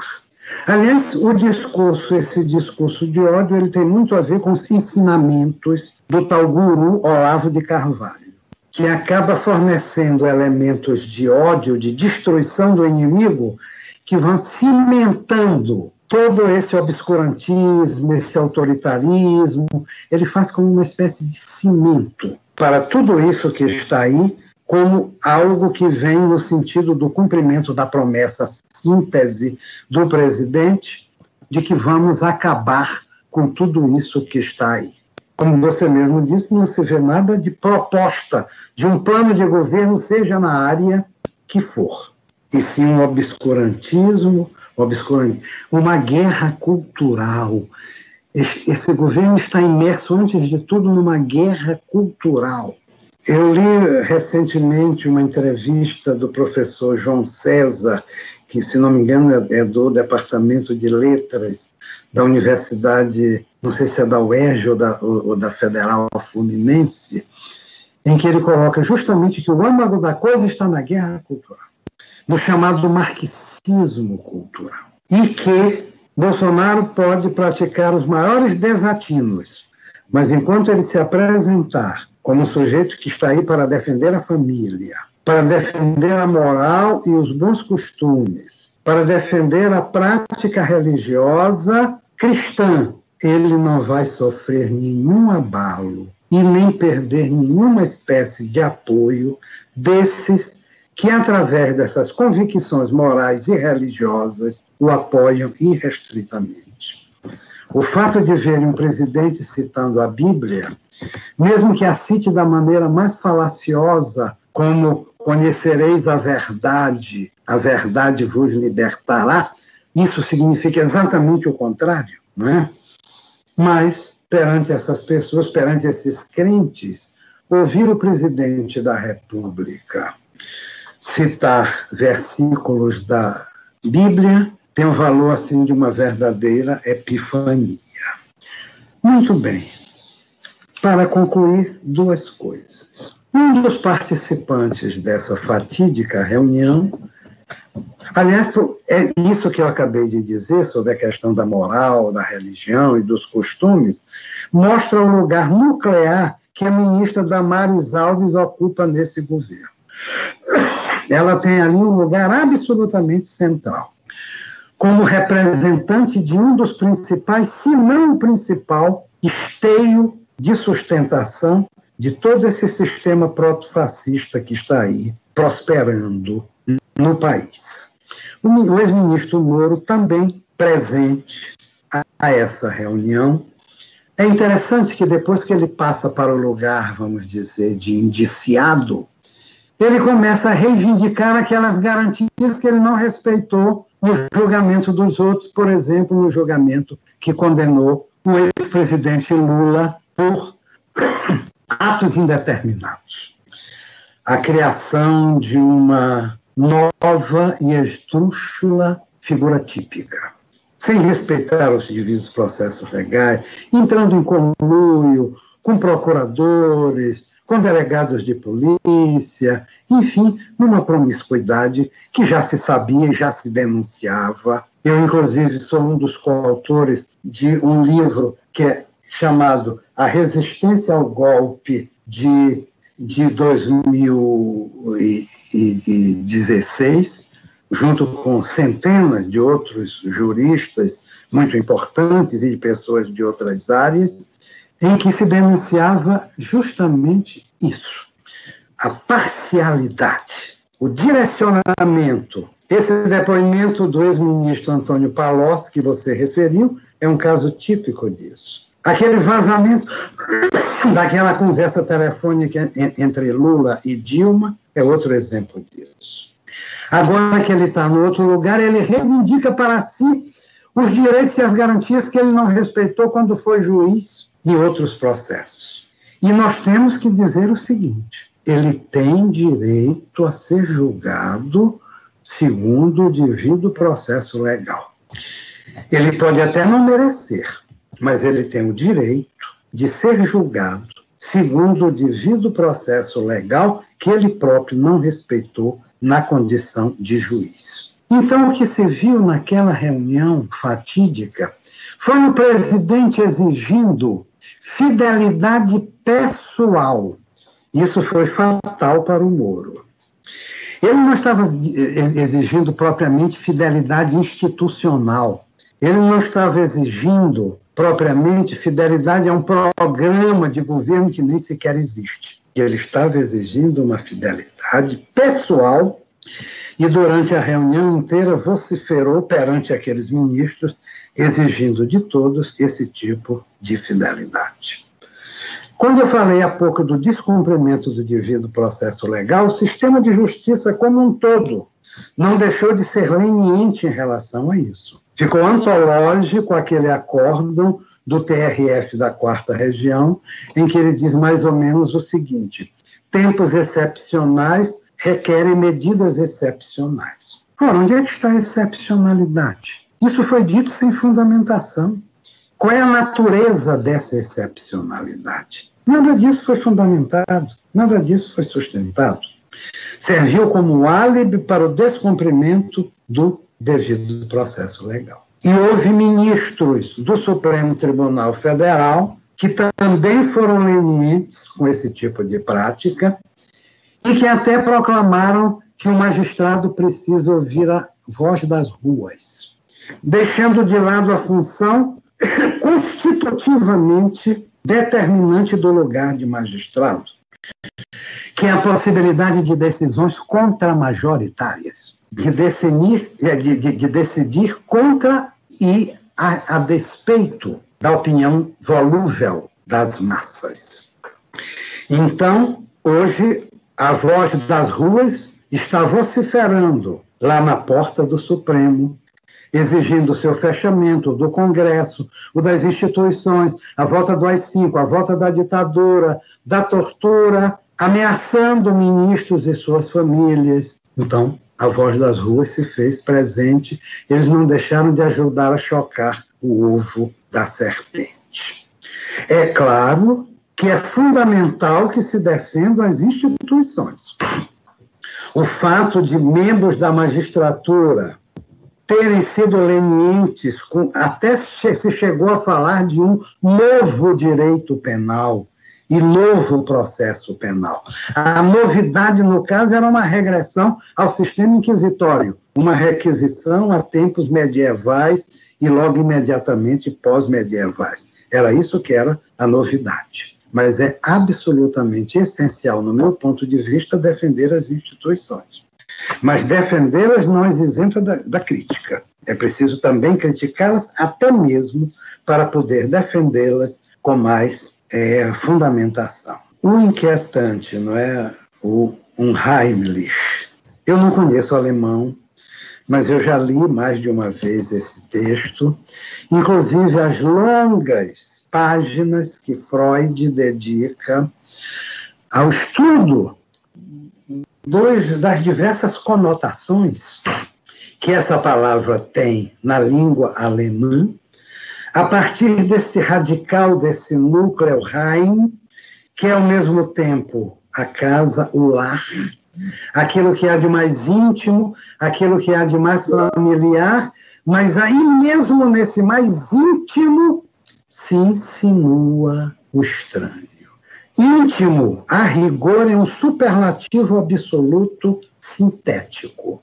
Assim como facílimo, esse imo, é o sufixo do superlativo, e íntimo, esse íntimo, é também o sufixo do superlativo para o que é interior. Então, o íntimo não é só o interno, é o mais interno, é o superlativamente interno. E aí mesmo habita e se insinua o infamiliar, o inquietante, o estranho, o sinistro. Entre essas diversas acepções, eu situaria aquela reunião e a figura do seu presidente menos na categoria do estranho ou do infamiliar, porque, como você mesmo diz, as nossas famílias nos mostram bem a presença disso tudo, e eu veria mais a presença do sinistro. Então, o que eu vi ali foi efetivamente uma manifestação do sinistro. Seria isso que eu poderia dizer, agradecendo mais uma vez as perguntas. Obrigado, professor Agostinho. Muito bacana, todas essas ponderações importantes nesse momento é, que nós estamos vivendo, mas é, temo dizer que eu, o que foi dito aqui antes do senhor, quando o senhor disse que o tempo não lhe venceu, e hoje estamos, estamos caminhando na mesma, na mesma toada, porque aqui temos muitas perguntas dos ouvintes, dos nossos participantes no YouTube, e, inclusive, um dos nossos doutorandos nos colocou na parede. Ele disse o seguinte: olha, espero que nossos mestres nos prestigiem e façam uma das perguntas que nós estamos fazendo aqui no chat, porque são tantas perguntas aqui e tantas é, manifestações carinhosas em relação à sua pessoa que não tenho como deixar de fazer pelo menos uma das perguntas aqui, é, ou algumas das perguntas, se o senhor puder é, responder. Uma delas, do nosso doutorando Cleiton Gomes, ele diz assim: gostaria de saber do professor Agostinho se, na opinião dele, a pandemia política agrava a pandemia sanitária ou se a pandemia sanitária agrava a pandemia política no Brasil? Já pode responder essa questão? Ah, por favor. Eu muito agradeço não é, ao Cleiton Gomes. Eu peço desculpas a todos, eu suponho que vários estejam desde o começo assistindo a esta live, e eu peço desculpas, afinal, pelo tempo que eu tomei e que nós tomamos, e que não deixa de restringir essas perguntas das pessoas, que seria, digamos, os assistentes, a plateia, se nós estivéssemos no auditório físico. E eu tenho tempo aqui, eu estou aqui, eu estou em quarentena, então realmente eu tenho tempo para atender, dentro do que for possível, essas coisas. Eu diria que essas duas pandemias se alimentam reciprocamente. A a, a pandemia sanitária, essa eu posso dizer que vai acabar tendo cura. Vão acabar achando aí uma vacina. Espero que não demore tanto, até mesmo porque eu acho que eu não tenho mais tanto tempo assim para esperar anos pelo fim de uma pandemia que nos obriga a ser cautelosos, não é? Porque o vírus é contagioso e é perigoso e como ele é individualizado, ninguém sabe o que vai acontecer consigo. Pode ser jovem, ter saúde, nada disso realmente garante o sujeito. Então, há esse vírus que provoca este pandemônio todo, inclusive, porque, como eu coloquei, ele tem consequências econômicas gravíssimas. É preciso proteger a economia, sem dúvida alguma, Nunca o Estado foi tão necessário nesses últimos tempos, como essa pandemia veio evidenciar. Nunca os serviços públicos foram tão indispensáveis. Mas, de todo modo, essa pandemia pelo menos em princípio, nós podemos dizer que tem cura. Talvez uma vacina eficaz. Mesmo que seja uma vacina que você tenha que renovar todo ano, como a, a, a da influenza, por exemplo, a do H1N1 está sendo, mas que tenha eficácia. A outra pandemia, essa, quem sabe, seria o verdadeiro mal do século, né? deste século XXI. Essa pandemia de um fascismo combinado com obscurantismo, enlaçados os dois pelo ódio. Quer dizer, como combater isso? Eu não tenho uma fórmula. É necessário. É necessário assinar manifestos, participar de manifestações, produzir trabalhos críticos em relação a isso, mas aquele que está dominado por aquela fé, lembrei daquele verso lá, daquela música do Milton Nascimento, fé cega, faca amolada. Eu acho que é do, eu acho que é do Fernando Brant, a letra não tenho certeza. Mas é uma combinação, não é? Fé cega, faca amolada. Persuadi-los e fazê-los mudar de ideia, eu não tenho muita esperança. Pode até ser que desconcertá-los pelo humor produza mais efeito, mas eu também não acredito muito na durabilidade desse efeito. Então é preciso também combater. Como eu coloquei, esse sistema que está aí é preciso que realmente venha a ser destituído. Se pelo voto nas próximas eleições, se por movimentos de massa que agora estão largamente prejudicados por causa da pandemia, porque meio for, mas é necessário que se faça o combate. Então, eu acho que era isso que eu teria para colocar para você, Cleiton, não sei se é uma resposta ou se é uma abertura da questão um pouco mais.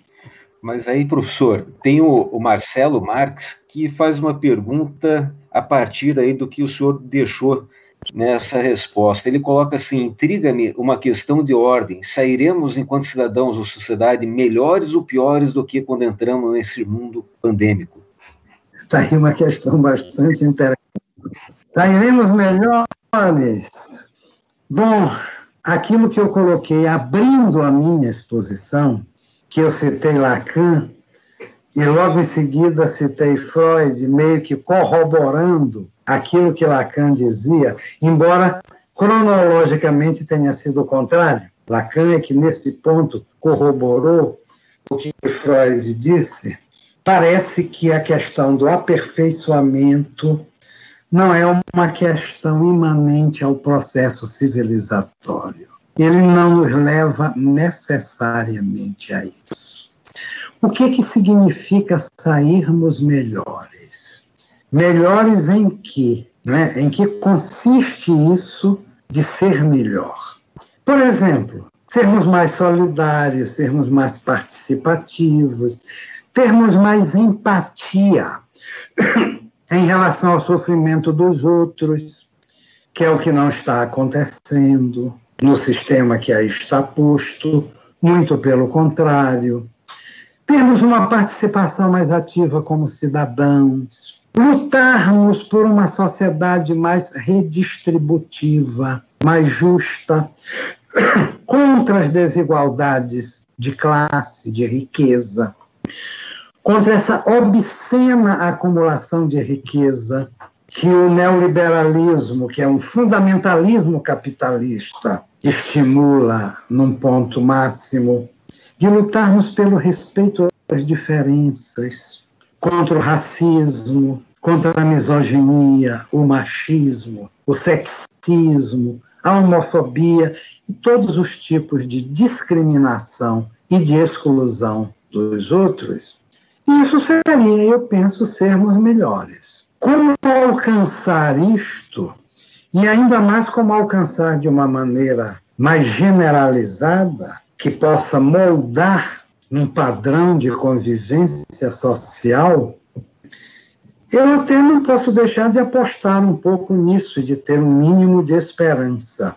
Mas eu tenho bastante descrença. Porque, afinal de contas, o ser humano é como é. É ambivalente entre o bem e o mal, entre o certo e o errado, o verdadeiro e o falso. A própria abertura das diferenças pode abrir caminho para que as desigualdades, enquanto diferença a serviço da dominação e da opressão do outro, se infiltrem.